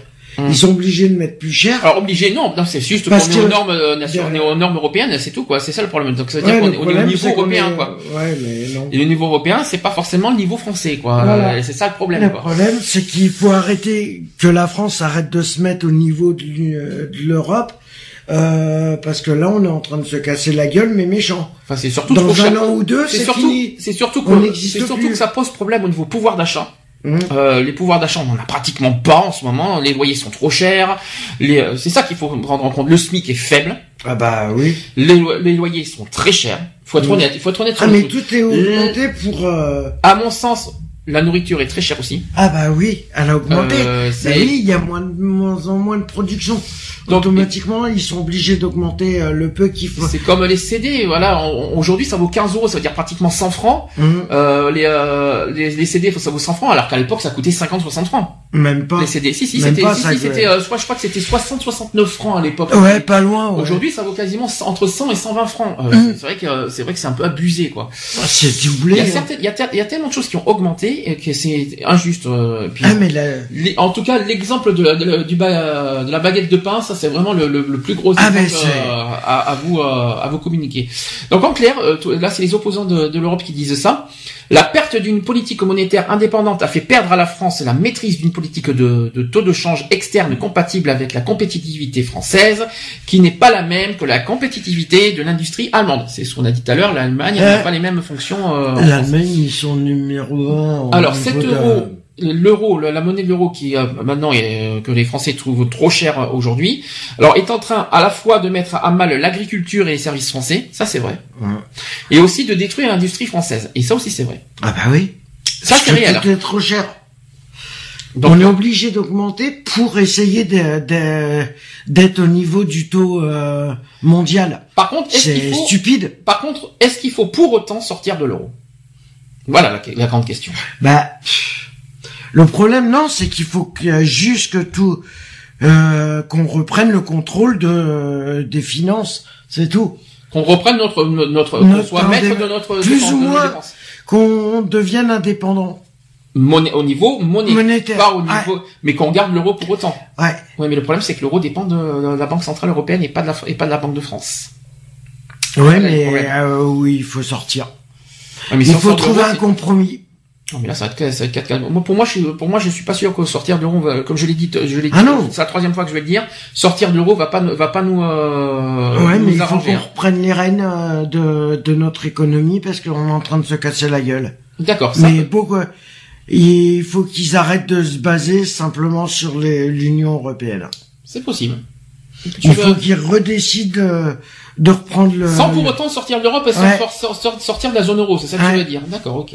Ok, ça, euh, c'est pas contre l'Europe, c'est plutôt être maître de nous-mêmes, quoi. Mhm. C'est ça que tu veux dire. Ok, ça marche. Parce que l'Allemagne, ils font peut-être partie de l'Union de l'Union européenne et ils sont indépendants quand Enfin, même. ils sont indépendants. Enfin, en tout cas, ils montrent qu'ils sont capables de s'en sortir Eh sans oui. l'Europe. C'est ça qui Eh est, oui. imp- c'est ça qui est Ils sont impressionnant. indépendants. Enfin, c'est- non, ils sont pas, ils sont pas indépendants. Ah, si. Ils sont comme tout le monde. L'euro, l'euro, euh, l'euro, ils dépendent de la Banque centrale européenne, comme tout le monde. Oui, Par mais contre, ce qui est impressionnant avec l'Allemagne, c'est ça, c'est ont- ça, c'est c'est ouais, ils arrivent à gérer. euh, Ils arrivent à démontrer qu'ils s'en sortent par Ouais. eux-mêmes. C'est ça, c'est ça qui est, qui est la parce force que ils font euh, parce qu'ils ont une maîtrise qui est et qu'en France on a pu parce qu'on s'est fait bouffer par l'Union européenne. On a voulu faire un truc et bah en fin de compte c'est en train de faire l'inverse. Alors, on continue parce que il faut qu'on continue parce que je vois que l'heure qui tourne. Euh, cinquième raison, il faut maîtriser les, les flux migratoires afin de ne, de, de ne déstabiliser ni la société française ni les sociétés des pays d'émigration. Donc l'immigration massive crée des problèmes en France réels, objectifs, mais aussi dans les pays d'émigration qui se voient vidés de leur force de travail, de leur jeunesse. C'est ce qu'ils disent. hein. Donc pour maîtriser les flux migratoires afin de ne pas déstabiliser ni la société française ni les sociétés des pays d'émigration, il faut que la France dénonce juridiquement de nombreux articles de traités européens et notamment les articles 67, 77 et 79 de, du traité de Rome. Alors c'est très compliqué. Je n'ai pas les traités, je n'ai pas les traités de Rome sur moi, donc je peux pas, je peux pas expliquer ce, ce qu'ils veulent dire. Euh, on en a un peu parlé tout à l'heure de l'immigration, l'immigration qui n'est pas, on parle pas de l'Europe, on parle des autres pays, euh, notamment des, euh, du Maghreb. Euh, c'est vrai que là-dessus, on a été très clair. Euh, on n'est pas contre, euh, on n'est pas contre l'immigration, mais on demande un peu plus de, effectivement, de, de sécurité et aussi de contrôle. ouais. Voilà, effectivement, là, ça ne veut pas dire que les, que les, migra- que les migrants ne sont pas la bienvenue dans nos pays. Ah non, c'est pas du tout ce qu'on a dit. C'est juste que là, ils devraient vérifier par rapport à... Voilà, plus de contrôle et plus de Mm. sécurité. Je pense que c'est le, le- le- pour moi une, une des Et meilleures la solutions. France, ça se portera peut-être un peu mieux. Sixième raison, ils disent euh, les opposants qu'il faut protéger la santé publique et l'environnement. Logique. Donc la Commission européenne impose une agriculture hyper productiviste, donc oblige les agriculteurs à utiliser de plus en plus d'engrais et pesticides, Hum. et avec des conséquences probables sur l'émergence des maladies euh, dégénératives et sur les troubles de la fertilité masculine. L'Union europé- européenne oblige les États à introduire les OGM, ça c'est vrai qu'on en a tellement entendu parler, suite notamment au lobbying euh, de Mosento et euh, de BASF dans les couloirs de la Commission. Il y a aussi la Commission qui impose de plus en plus d'OGM. Par exemple, la Commission européenne a encore autorisé en juillet 2010 six nouvelles variétés de maïs génétiquement modifiées pour une durée de 10 ans, destinées à l'alimentation humaine et animale. C'est bien triste. Hein. Ensuite, la Commission Ouais, européenne... ça veut dire qu'alors la... C'est Parce qu'ils ont dit sur de- 10 ans, ça veut dire que l'année prochaine, il est plus valable. Alors je le sais pas espèce de sujet. Le débat, le débat date pas forcément d'aujourd'hui, mais en tout cas c'est euh, ce qui a été dit. Euh, effectivement, il y a duré, mais c'est pas fini. C'est pas fini encore. C'est que la Commission européenne réautorise les farines animales, pourtant responsables de la maladie de la vache folle. Hum. Ça, c'est encore pire. Autre chose, c'est que la Commission européenne juge négligeable le risque lié à l'utilisation de ces farines composées de viande et d'os de mammifères pour nourrir porc, volailles et poissons. L'Union européenne refuse aussi d'interdire euh, et même d'é- d'étiqueter la consommation de viande clonée. Le 30 mars 2011, la législation, alors ça, ça a passé en 2011, la législation actuellement euh, appliquée dans l'Union européenne qui ne prévoit aucun encadrement spécifique euh, de la commer- com- commercialisation de la viande clonée va rester en vigueur et la proposition d'interdiction a été abandonnée. Et suite à la catastrophe euh, dans la centrale nucléaire japonaise de Fukushima, forcément ça aussi ça a été dramatique, la Commission européenne triple les doses admises de, ces, euh, de césium radioactif dans, dans les aliments pour ne pas entraver les importations. Ça aussi, on- ça je l'apprends, je, je, je vous avoue Ouais, que j'étais bonjour la couche aussi. Euh, autre dernière chose, c'est que la Commission européenne incite aux vaccinations de masse contre la prétendue grippe porcine. Et enfin, en septembre 2009, la Commission européenne a fortement incité les États à acheter en commun des vaccins contre le virus H1N1, la fameuse grosse grippe de la grosse grippe si vous préférez, euh, qui est euh, pour selon les euh, selon les, euh, les opposants d'Europe, qui selon eux est gigante est une gigantesque arnaque fomentée par le laboratoire Roche et la société de lobbying Hill euh, Norton. Alors, je suis pas forcément d'accord sur tout, euh, pour être honnête avec vous. En revanche, la- le, le fait que l'agriculture soit si touchée que ça, c'est vrai que c'est un, pour moi, c'est un, pour moi, c'est un danger qu'il faut prendre en compte. Ah, mais faut- là, le problème, il n'y a plus rien de naturel. Alors, comment tu veux faire euh, L'agriculture est tellement touchée? Et quand on dit euh, qu'on fait du bio, comment tu peux faire du bio avec tout ce qui se passe? Mhm. Comment tu peux dire que c'est vraiment bio avec l'atmosphère qu'on a? T'as peur d'y croire au bio, euh, j'ai l'impression, par J'y rapport à tout ce que tu apprends, par Ah, mais j'y crois pas du tout. Tu, il n'y a plus rien de bio. Pour toi, il y a rien de C'est bio. fait. impossible. Avec l'atmosphère qu'on a, c'est impossible. C'est possible. Ah mais moi je peux te dire avec la pollution qu'on a, avec les pollutions qu'on a, avec les, euh, Hum. avec euh, tout ce qui, euh, les avions qui passent, le kérosène, imagine, euh, les bateaux et tout ça, euh, non c'est c'est mort, c'est mort. Les feux, les les feux de forêt qui euh, qui font euh, de la fumée dans la couche d'ozone, euh, qui trouent la couche d'ozone, non? Alors ça, je parle aussi de la pollution au niveau des essences, des Eh oui. carburants, de, Eh oui. de tout ça. euh, et puis, et puis- Alors quand on me dit qu'il y a de la terre bio, excuse-moi, T'y crois pas ça? Ah j'y crois pas du tout. D'accord. Il y a rien de bio. Ah non, la terre est déjà, euh, là déjà, euh, avec les nappes phréatiques et tout ça, c'est déjà une, une hécatombe en dessous. Alors, euh, Alors, évite de par contre faire attention au niveau des bruits de tes pieds, ne pas en faire trop parce que sinon on entend tout. Alors, septième raison. La septième raison, euh, les opposants disent ceci, il faut arrêter le pillage de notre patrimoine national et rétablir de puissants services publics à la française. C'est très compliqué ça par contre. Donc à l'issue de la Seconde Guerre mondiale, les États-Unis sont devenus la première puissance industrielle, économique et militaire au niveau mondial. Ça a toujours été le cas depuis des Mhm. années, hein, ça date pas d'aujourd'hui. hein. Le dollar a définitivement supplanté euh, la livre sterling comme monnaie internationale de change et de réserve. C'est très compliqué ce que je vais vous dire. hein. Euh, donc la conséquence cruciale de tout ça, c'est que les États-Unis ne pouvaient pas émettre autant de dollars qu'ils pouvaient le souhaiter euh, par rapport à par rapport à certaines choses, notamment au niveau de l'or, par exemple. Sachant que euh, un once d'or vaut 35 dollars. Compliqué, hein, tout ça. hein. Euh, donc les États-Unis ont-ils le pouvoir de s'endetter sans fin euh, pour tout acheter? Pour euh, selon les opposants, la réponse est oui. ah mais de toute façon, ils sont pas infaillibles. hein. Euh, ouais, mais les États- Ils sont pas infaillibles Ça a été le hein. cas. hein, ça a été le cas. La crise économique de 2009 a, a démontré que, les, États-Unis sont peuvent être euh, vulnérables. Ah mais de toute façon, ils vont y arriver. ils, ils vont arriver au même point que nous. Bon, là c'est très compliqué euh, de ce sujet-là, pour être honnête. Alors ils disent ceci pour, pour finir ce sujet, ils ont dit ceci les opposants pour préserver nos services publics et préserver leur rôle de cohésion sociale et de justice sociale entre les citoyens, par exemple la Poste, SNCF, EDF, GDF, etc. Il faut que la France dénonce juridiquement plusieurs articles des traités européens et notamment l'article 106 du traité sur le fonctionnement de l'Union européenne. Très compliqué comme sujet, hein. donc on va on va passer au suivant, ça sera plus simple. On va pas faire un débat là-dessus, on, on ne s'y connaît pas du tout là-dessus. Euh, huitième raison, euh, huitième raison pour les opposants, c'est qu'il faut protéger nos acquis sociaux et nos retraites. Ça, c'est beaucoup plus important déjà. Euh, à partir de Napoléon III, Napoléon III et de sa troisième République, il y a eu une augmentation constante de la protection sociale et des acquis sociaux. Maintenant, tout ceci est remis en cause. En même temps, on n'est plus sous, sous Napoléon III, ça fait euh, des lustres et des lustres que c'est fini. On est, on est sur, les- on est sous la cinquième République entre temps. Faut quand même le, ra- faut quand même que je- il faut quand même le rappeler, hein, un petit peu. Euh, non, parce que je dis ça aux, opposants, parce que revenir sur la troisième République, il faut le faire quand même. hein.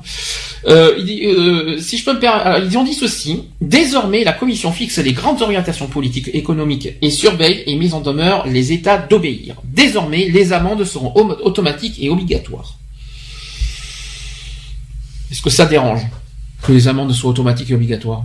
Deux. Ça les amendes. bah, Les amendes, bah, voilà, sur les. Parce que je peux en acheter et puis en mettre Sur sur, un gâteau, moi, on, des amendes. hein. on est obli- Elles sont on- pas obligatoires. on, hein. on doit obéir euh, au doigt et à l'œil toutes les lois, etc. Sinon, on est, auto- on a automatiquement Bah, des déjà, amendes. Faut, dire, euh, faut déjà que, euh, faut déjà que tout le monde respecte euh, ce qui est mis en place.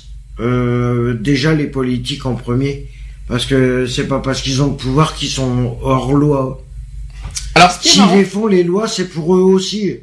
alors, ce qui est marrant, j'ai, j'ai par exemple une euh, des, des propositions de, de, de réforme parce que il y a- là, ça date de 2003. On va pouvoir comparer avec 2015 si ça, si euh, si oui ou non, parce qu'en fait, ils, ils se servent de cet exemple-là. Je sais pas pourquoi. euh, d'un certain Klaus euh, Regling, qui est fonctionnaire allemand, et il fut pendant euh, de nombreuses années directeur général des affaires économiques à la, et à la Commission en France. On va voir.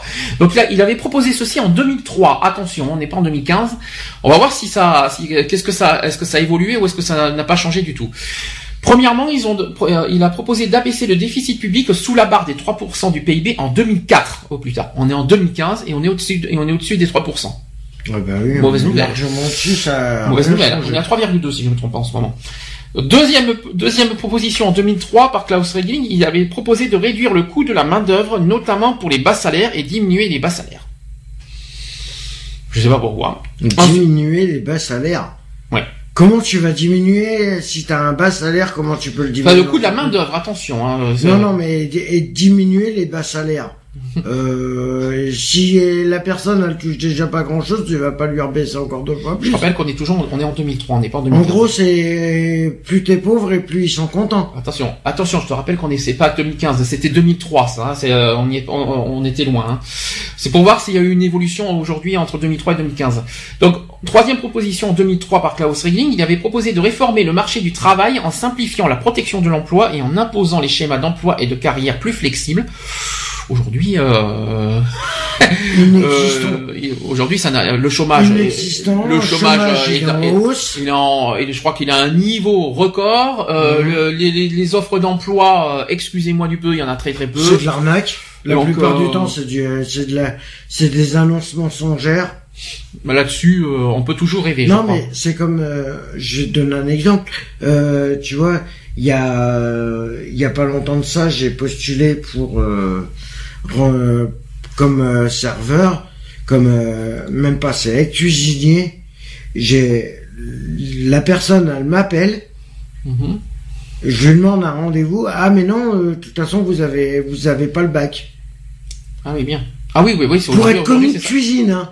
Et il faut Pour être commis de cuisine, il faut un bac maintenant. et il faut, mais- oublier, il faut pas oublier qu'aujourd'hui, on nous impose encore d'avoir le permis de conduire. je tiens à vous le dire. obligatoire. Donc je tiens à vous rappeler que ça aussi, c'est un- c'est pour moi une, Et un alors détail. que c'est plus financé. Non, mais je tiens à préciser que s'il y a beaucoup de, de demandeurs d'emploi qui ont du mal à trouver un travail, c'est aussi C'est parce qu'ils euh, C'est aussi à cause de ça, hein. c'est à cause de, c'est- c'est à cause de toutes ces restrictions. Hein.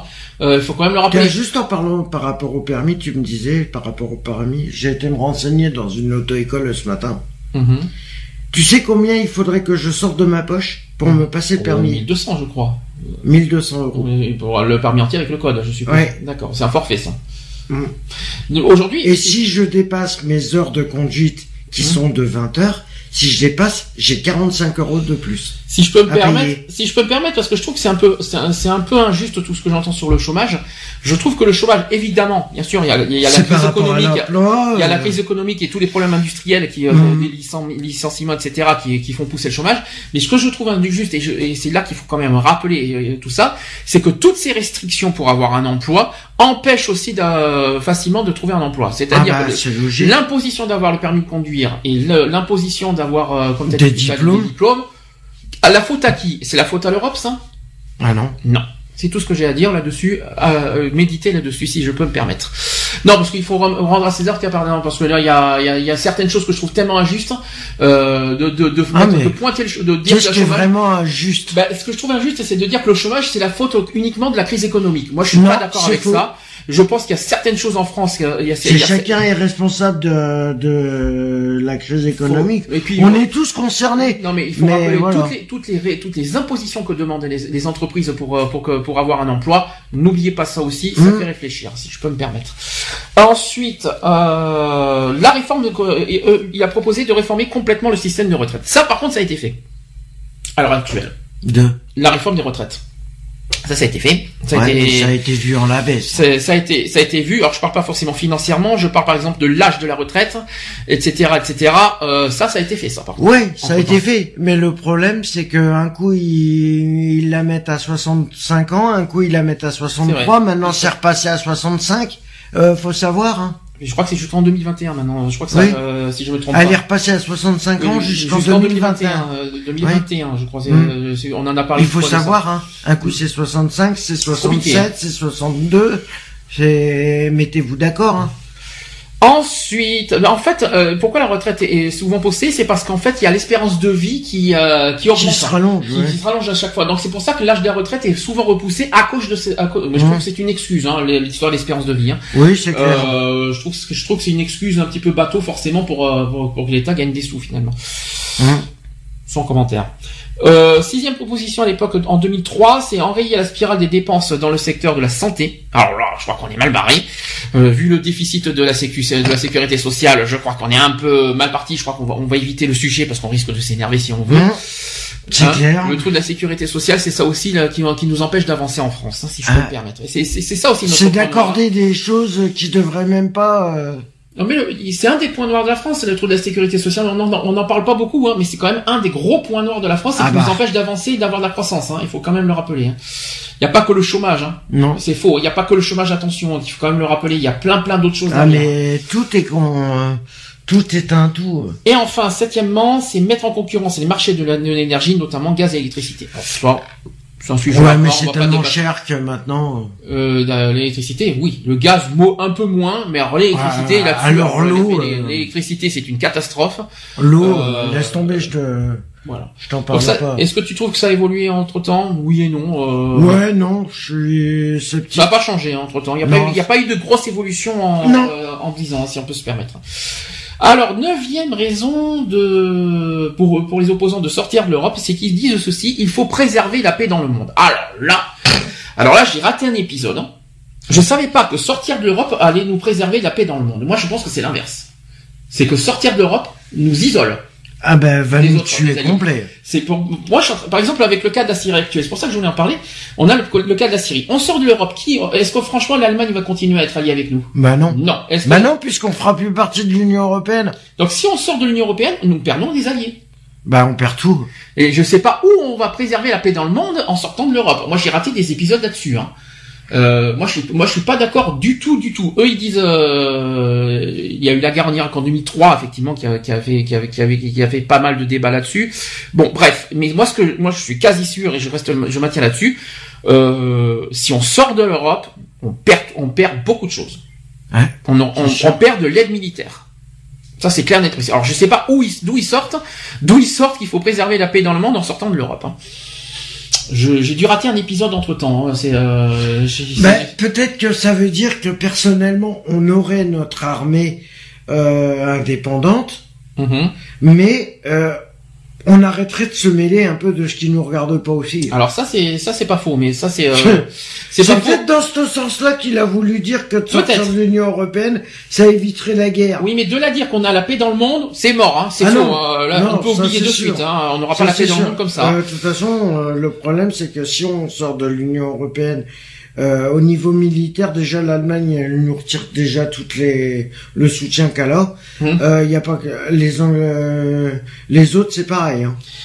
Et puis c'est pas la montée du Front National qui nous arrange. Hein, je vous dis franchement. Non, c'est sûr. C'est- au contraire plus une un problème euh, qu'autre chose euh, de cette montée du Front National. Je tiens à vous le dire franchement. Euh, ils disent ceci, les opposants, si nous voulons que la France favorise la paix dans le monde, l'amitié entre les peuples, et qu'elle refuse le choc des civilisations et aussi la stigmatisation des civilisations entières, alors il faut que la France sorte de l'OTAN et dénonce juridiquement plusieurs articles des traités européens, et notamment l'article 42 du traité de Maastricht. Euh, L'OTAN, oui. Sortir de l'OTAN non, Pourquoi quel- pas Oui, moi, ça, me- ouais, mais moi ça me dérange pas l'OTAN. Ou qu'on arrête qu'on arrête de prendre la part à toutes les choses qui Mais se l'OTAN passent. existe. hors- et c'est- bizarre. L'OTAN, moi, ça me dérange pas, moi. Puis l'OTAN, c'est quel est le rapport avec l'Union européenne? Hmm. C'est ça que je comprends Bah, pas. ils font partie de l'OTAN parce que. Peut-être, mais l'OTAN est hors sujet pour l'Union européenne. C'est ça que je comprends pas. Maintenant, euh, maintenant, euh, de, de nous isoler encore plus. Alors ça, c'est une grave erreur. Ça serait la plus grave erreur qu'on va qu'on commettrait si on fait ça. Regarde l'histoire du G20 là, où je sais pas là, ils viennent de passer le truc 21. Le sommet du là. G20, oui, ouais, je crois que oui, oui. Je vois ce Le que truc du 21 là. euh. Après, oui, le COP 21, c'est autre chose. Ça, c'est ça, c'est Ouais, l'énergie. mais non, c'est pareil. Ça- non, ça c'est l'énergie, euh, l'énergie et le, le changement de climat, hors sujet avec le, le G20 et hors sujet sur euh, ce qu'on est en train de dire. Ouais, on, en parlera de, on en parlera de, de- des changements climatiques, on en parlera, je crois si je ne me trompe pas, c'est en février. Le problème c'est que l'OTAN il a pas. euh, C'est que lors du G20, euh, la France a voulu euh, se retirer. Hum, Et en fin de compte, l'OTAN, il a dit non. Vous avez un contrat avec nous. Hum. Vous pouvez pas vous retirer.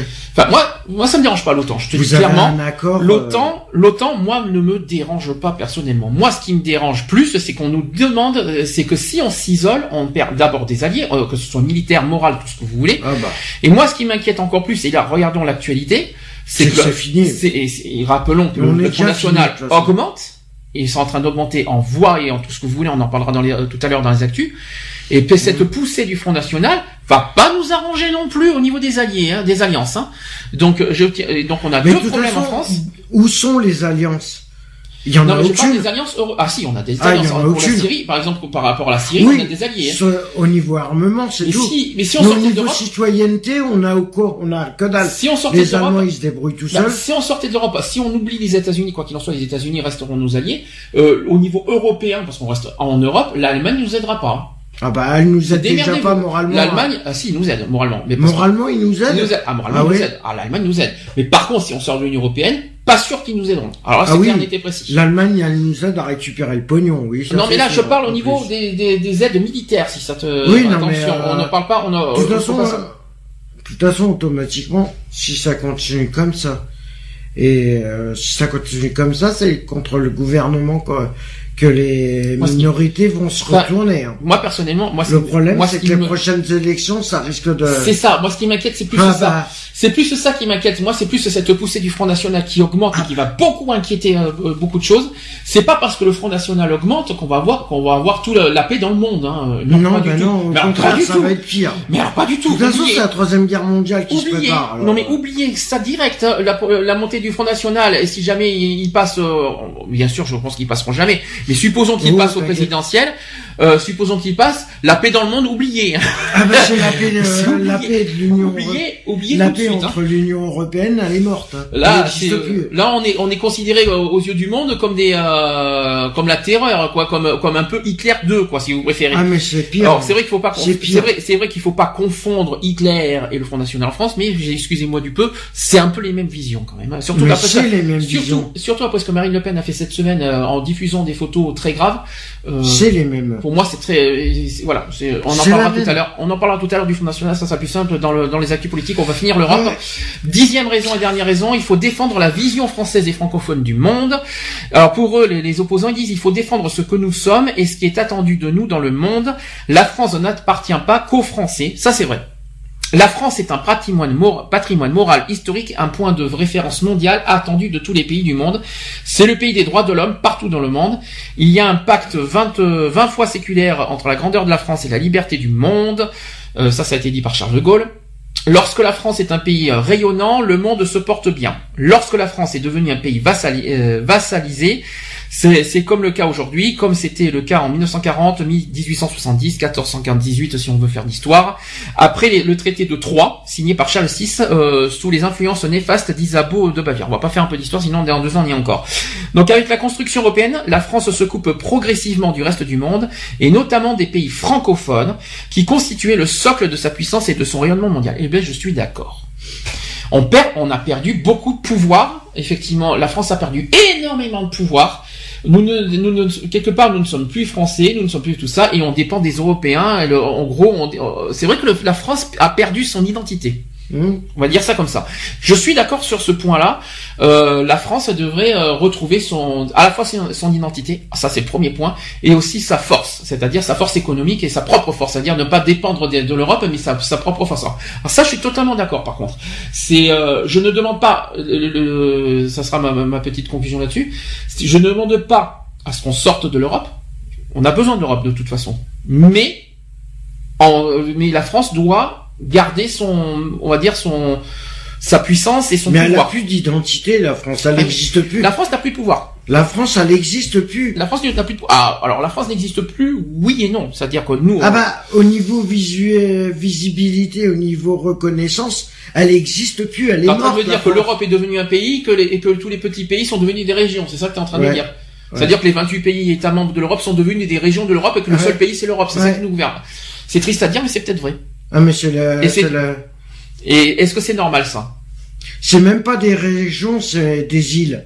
Non, On mais est c'est- devenu des îles. Non mais je- tu vois les, on voit les, je vois l'image, mais c'est, je, c'est- je, je comprends ce que tu es en train de me dire. Maintenant, euh, à ce que je, à- oui, alors ça veut dire qu'on a gardé un peu notre identité, mais tout en dépendant de l'Europe. Non, c'est vrai que c'est pas logique. On, Non, est, on, mais on peut, évidemment. on peut signer des traités, mais euh, c'est pas l'Europe qui a le pouvoir sur la France. Ouais, non. Et ça, je suis pas d'accord. Bah, c'est vrai que je suis apparemment, d'accord si. là-dessus. Oui, mais justement, Bah, apparemment. ce qu'on demande, ce qu'on demande, effectivement, et là, je suis totalement d'accord avec les opposants sur ça, c'est qu'effectivement, la France doit rester maître de son pays. Hum. Et là, je suis Et elle l'est peu du tout. Maître de son pays, c'est-à-dire que l'Europe n'a pas à, à, à, à gouverner sur la France. Ça va, vous, je sais pas si tu arrives à suivre euh, Ah oui, non, mais. Ni économiquement, enfin économiquement aussi, parce qu'il y a un traité, mais pas, ils, n'ont ont- pas de pouvoir ni juridique ni quoi que ce soit. Le- L'Europe n'a pas, n'a pas, n'est pas censée avoir le contrôle sur la France. C'est-à-dire que la. France. La seule chose que moi, par contre, auquel je, je, je ne rejoins pas les opposants, c'est que l'Europe n'est pas un danger pour la France pour autant. L'Europe est une force. Ça veut dire que le fait qu'on a plusieurs pays euh, ensemble, moi je trouve que c'est une force, contrairement à ce qu'on pense. Après, ce côté liberté de, de que, que les Européens peuvent aller à droite, à gauche, tout de ça. passage, euh, Je pense que les États-Unis ça aurait jamais dû se faire. Les États-Unis, ils ont 50 États, 52 même, je sais pas, et ça fonctionne, euh, ils fonctionnent bien euh, avec des quelque part des des, des, des, contrôles, si je préfère, dans chaque État, et chaque, et chaque État en plus n'a pas les mêmes euh, n'a pas les mêmes lois Hum. aux États-Unis.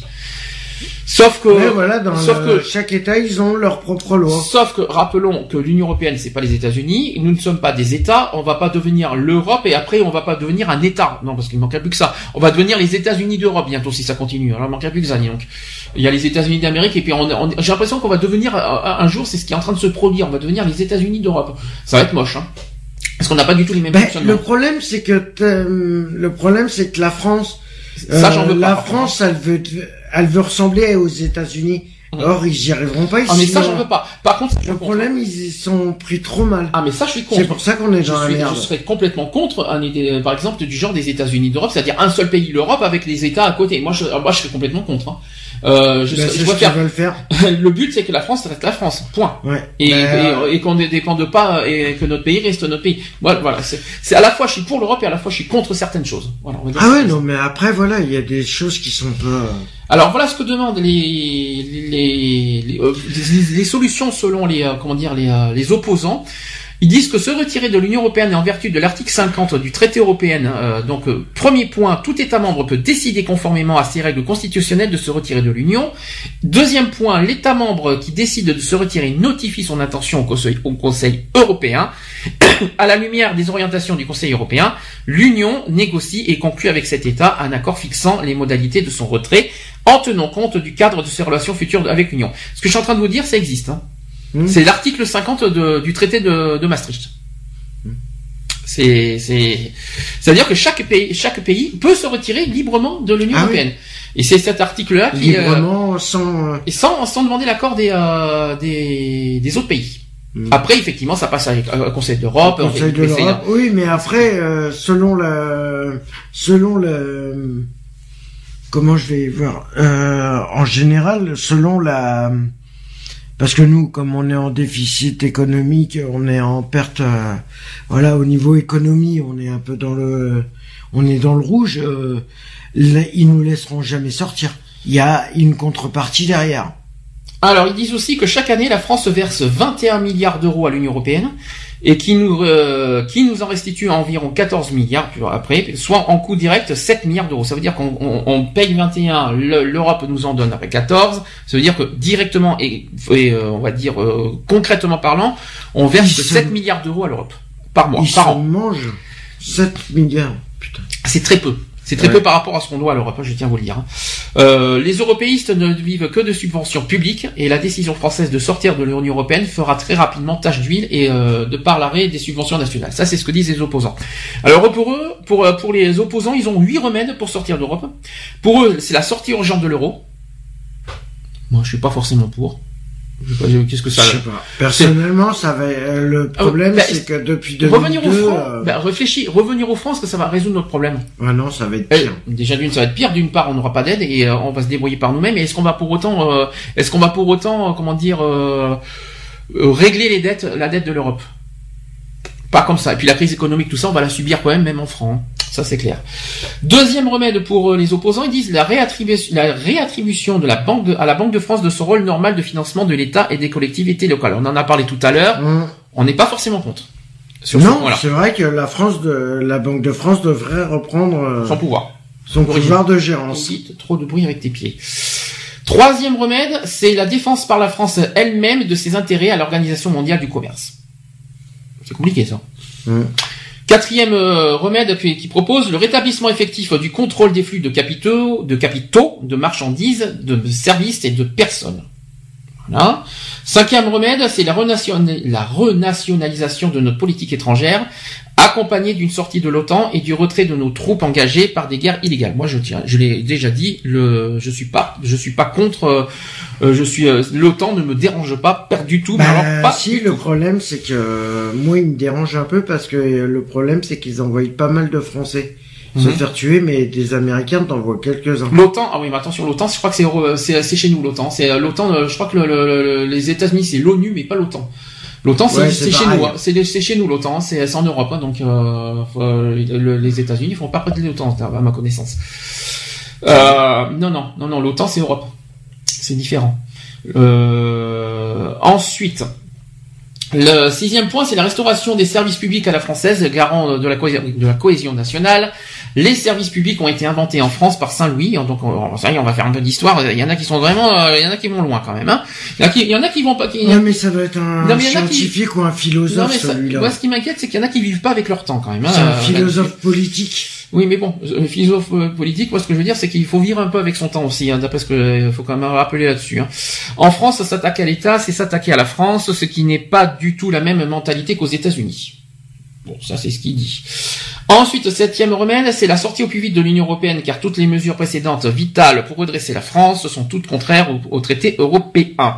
Cette sortie est parfaitement possible avec l'article 50 du traité de l'Union européenne qu'il a prévu, donc je crois que c'est le traité de Maastricht, si je ne me trompe pas.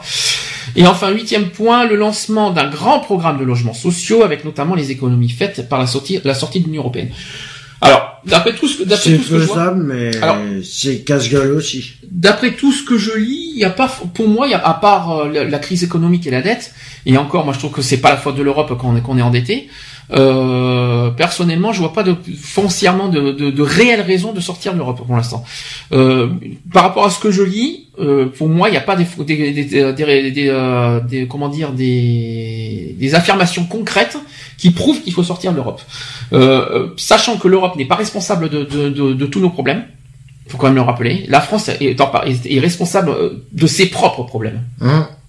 C'est pas la faute de la, c'est pas la faute de l'Europe. Hein. Ah oui, non, c'est sûr. Attention. C'est Donc moi je pas moi, l'Europe, non. euh, donc moi je suis pas tellement d'accord. Il y a plein de choses effectivement à réviser à l'Europe. On a parlé des, euh, des frontières par exemple. Alors je pense- sans remettre les frontières, mais effectivement plus de contrôle et plus de, de sécurité. Ça c'est clair. Ça, ça on a été très clair là-dessus. Mhm. Euh, le fait que la Banque de France devrait reprendre son pouvoir, nous sommes d'accord là-dessus. La justice qui ne devrait pas dépendre de l'Europe, ça c'est clair. Ça c'est les justices françaises pour la la France. C'est la France. On n'a pas à dépendre de, de la justice de l'Europe. Ça c'est clair. Et euh, on a été clair aussi sur un autre point, c'est l'agriculture. Ouais. Voilà, c'est l'agriculture qui ont vraiment vraiment besoin de, de soutien. Euh, de soutien, euh, voilà, ils sont, il y a, il y a un danger au niveau agriculture, puis bien sûr les industries, bien sûr les, les entreprises, donc les licenciements, évidemment, évidemment, ça par contre les industries, c'est vrai que c'est la faute de l'Europe, par contre, ça c'est vrai, ça c'est sûr. ça c'est vrai. Maintenant, euh, c'est maintenant euh, la France est capable, comme comme en Allemagne, de, de se sortir de là, Ah ben, Et de- automatiquement. et c'est pas, mais par contre, c'est pas forcément, euh, c'est pas, euh, on va dire, c'est pas forcément en sortant de l'Europe qu'on va sortir de cette crise. Ah non, c'est sûr. C'est ça qu'il faut se dire. Est-ce que tu veux faire une conclusion avant qu'on fasse la pause et qu'on passe euh, aux actus? Parce qu'on a fait. Euh, non. c'est dur, hein, comme si j'ai ça, ça a été, ça, a été. Non, c'est bon, les conclusions, non. Non, maintenant, on va voir euh, simplement, bah... Est-ce On que, va voir si... est-ce que avec tout ce qu'on avait par... avec tout ce qu'on a évoqué, bien sûr, bonjour les mobilettes, vous savez qu'on est en pleine vacances, alors maintenant euh, c'est la folie dehors. Mhm. Est-ce que tu as euh, personnellement, euh, bon, on va faire la conclusion comme ça, pour ou contre sortir l'Europe? Euh, je suis pour et je suis contre à la fois. Oula, donc ça, ça veut, rien, ça veut tout dire et, et rien dire, ce que tu dis. Non, je suis pour parce que ça nous permettrait de, de redevenir indépendants sans qu'on ait trop de en essayant de remonter. Mhm. Et je suis contre parce que euh, c'est vrai que finance financièrement euh, et au niveau des guerres, s'il y a une guerre, automatiquement on perd des alliés, on perd des voilà. Euh, voilà, c'est pour moi, voilà, c'est- je suis pour. et je Est-ce que l'Europe te dérange? Est-ce que le fait que le, est-ce que l'Europe dérange? On a, on a toujours, on a toujours vécu l'Europe finalement. Bah, l'Europe, on l'a toujours vécu sans la vivre. euh, Ben, on l'a toujours vécu parce que depuis notre naissance, on est, on est sous l'Europe. Eh. Donc euh, moi personnellement, moi personnellement, on a toujours vécu là-dedans. Euh, c'est vrai qu'aujourd'hui c'est le désastre, mais pas forcément, pas à cause, c'est pas à cause de l'euro. Hein. C'est- euh, et c'est la cause, c'est à cause de la crise mondiale, mais sauf, sauf que c'est la- c'est pas la faute de l'Europe. C'est facile, c'est une facilité de dire que, que c'est la faute de l'Europe. Non, c'est pas la faute de l'Europe. Il y a eu des problèmes aux États-Unis, ça, ça et ça a Ouais, mais des ils problèmes. arrivent, ils arrivent à s'en, en- à s'en sortir au ben c'est comme l'Allemagne, ils arrivent toujours. euh, je comprends pas. On les, en- on les entend pas. On n'entend pas parler de ce qui se passe en Allemagne. Pourquoi on n'entend pas parler? Pourquoi on dit les problèmes en France, mais pas euh, aux autres L'Allemagne, il euh, n'y a pas de unions? problème. L'Allemagne, euh, ils ont, ils ont bien sûr, comme Ah, tout ils ont quelques ils ont- problèmes ils ont- au niveau. victimes- euh, Ils sont, ils sont victimes de- des crises comme tout le monde, hein, l'Allemagne de toute façon. Ah bah Mais- au niveau emploi, mais- au niveau mais tout ça, ils sont dans la merde. Mais eux, ils s'en sortent et ils Ouais. s'en sortent Parce qu'ils sont indépendants. et ils s'en sortent. Non, mais ils, sont- ils font partie de l'Europe, mais ils Ils s'en sortent sans l'aide de l'Europe. C'est ça qu'il faut se dire. Mais ils n'ont pas besoin des pays à droite à Parce gauche de l'Europe. ils ont une sortir. part d'indépendance quelque Mais part. C'est pas qu'ils ont une part d'indépendance, Bah, si. c'est qu'ils montrent qu'ils sont capables de s'en sortir sans Eh. l'aide de qui que ce soit. Mm. Et je pense que je pense que- qu'il faut que- euh, je pense qu'il faut se servir de leur euh, de leur esprit de leur esprit combatif pour euh, pour que, pour que, nous en France on sorte et Ouais, on s'en sorte de ça. Non, final, bah non, le la problème. France la France est dépendante des aides de, de, de l'Europe. Alors quelque part la- l'Allemagne n'a pas ce problème là, Mm. tandis que nous la France on dépend des autres. Bah oui. Et ben pour moi la France n'a pas forcément n'est pas forcément n'est pas un exemple. Donc c'est pas donc du coup du C'est un manque de gérance. donc tout. ça veut dire que c'est pas la faute de l'Europe, c'est que la France n'est pas n'est pas euh, n'a pas trouvé les clés pour euh, pour pour, Ah pour mais elle les trouvera jamais si elle reste euh, euh, à dire amen à l'Union européenne. Oui, mais l'Union européenne pour moi c'est pas un désert. On a toujours vécu là-dessus. On n'a pas on n'a pas eu de problème euh, dans les époques des, de- des, Ouais, des parce premiers que- temps de l'Union européenne. On n'a pas eu ce problème-là. Bah la France a été le, le deuxième pays écono- économique en Europe euh, ju- jusqu'à maintenant. Euh, Pourquoi aujourd'hui on s'en sort pas? Comme par hasard, pas la de hein. comme par hasard, il y a eu une histoire de vache folle, il y a encore eu Oui, la vache folle. Non, mais voilà, euh, tous les problèmes ont démarré de là.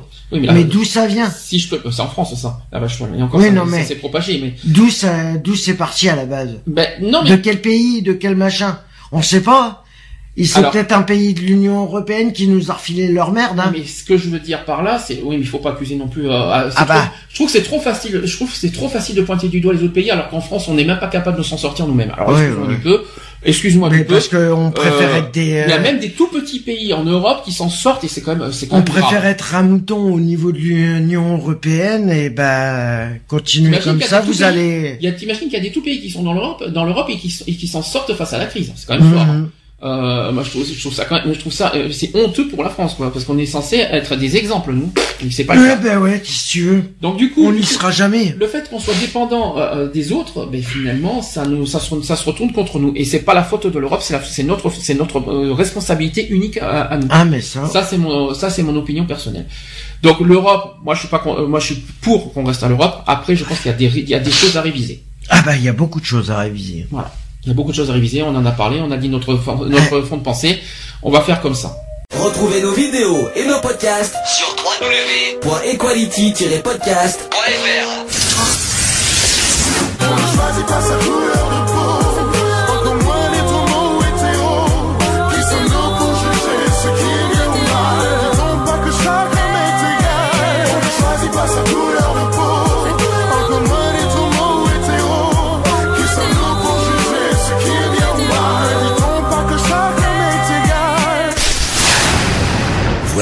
c'est fini. À très bientôt.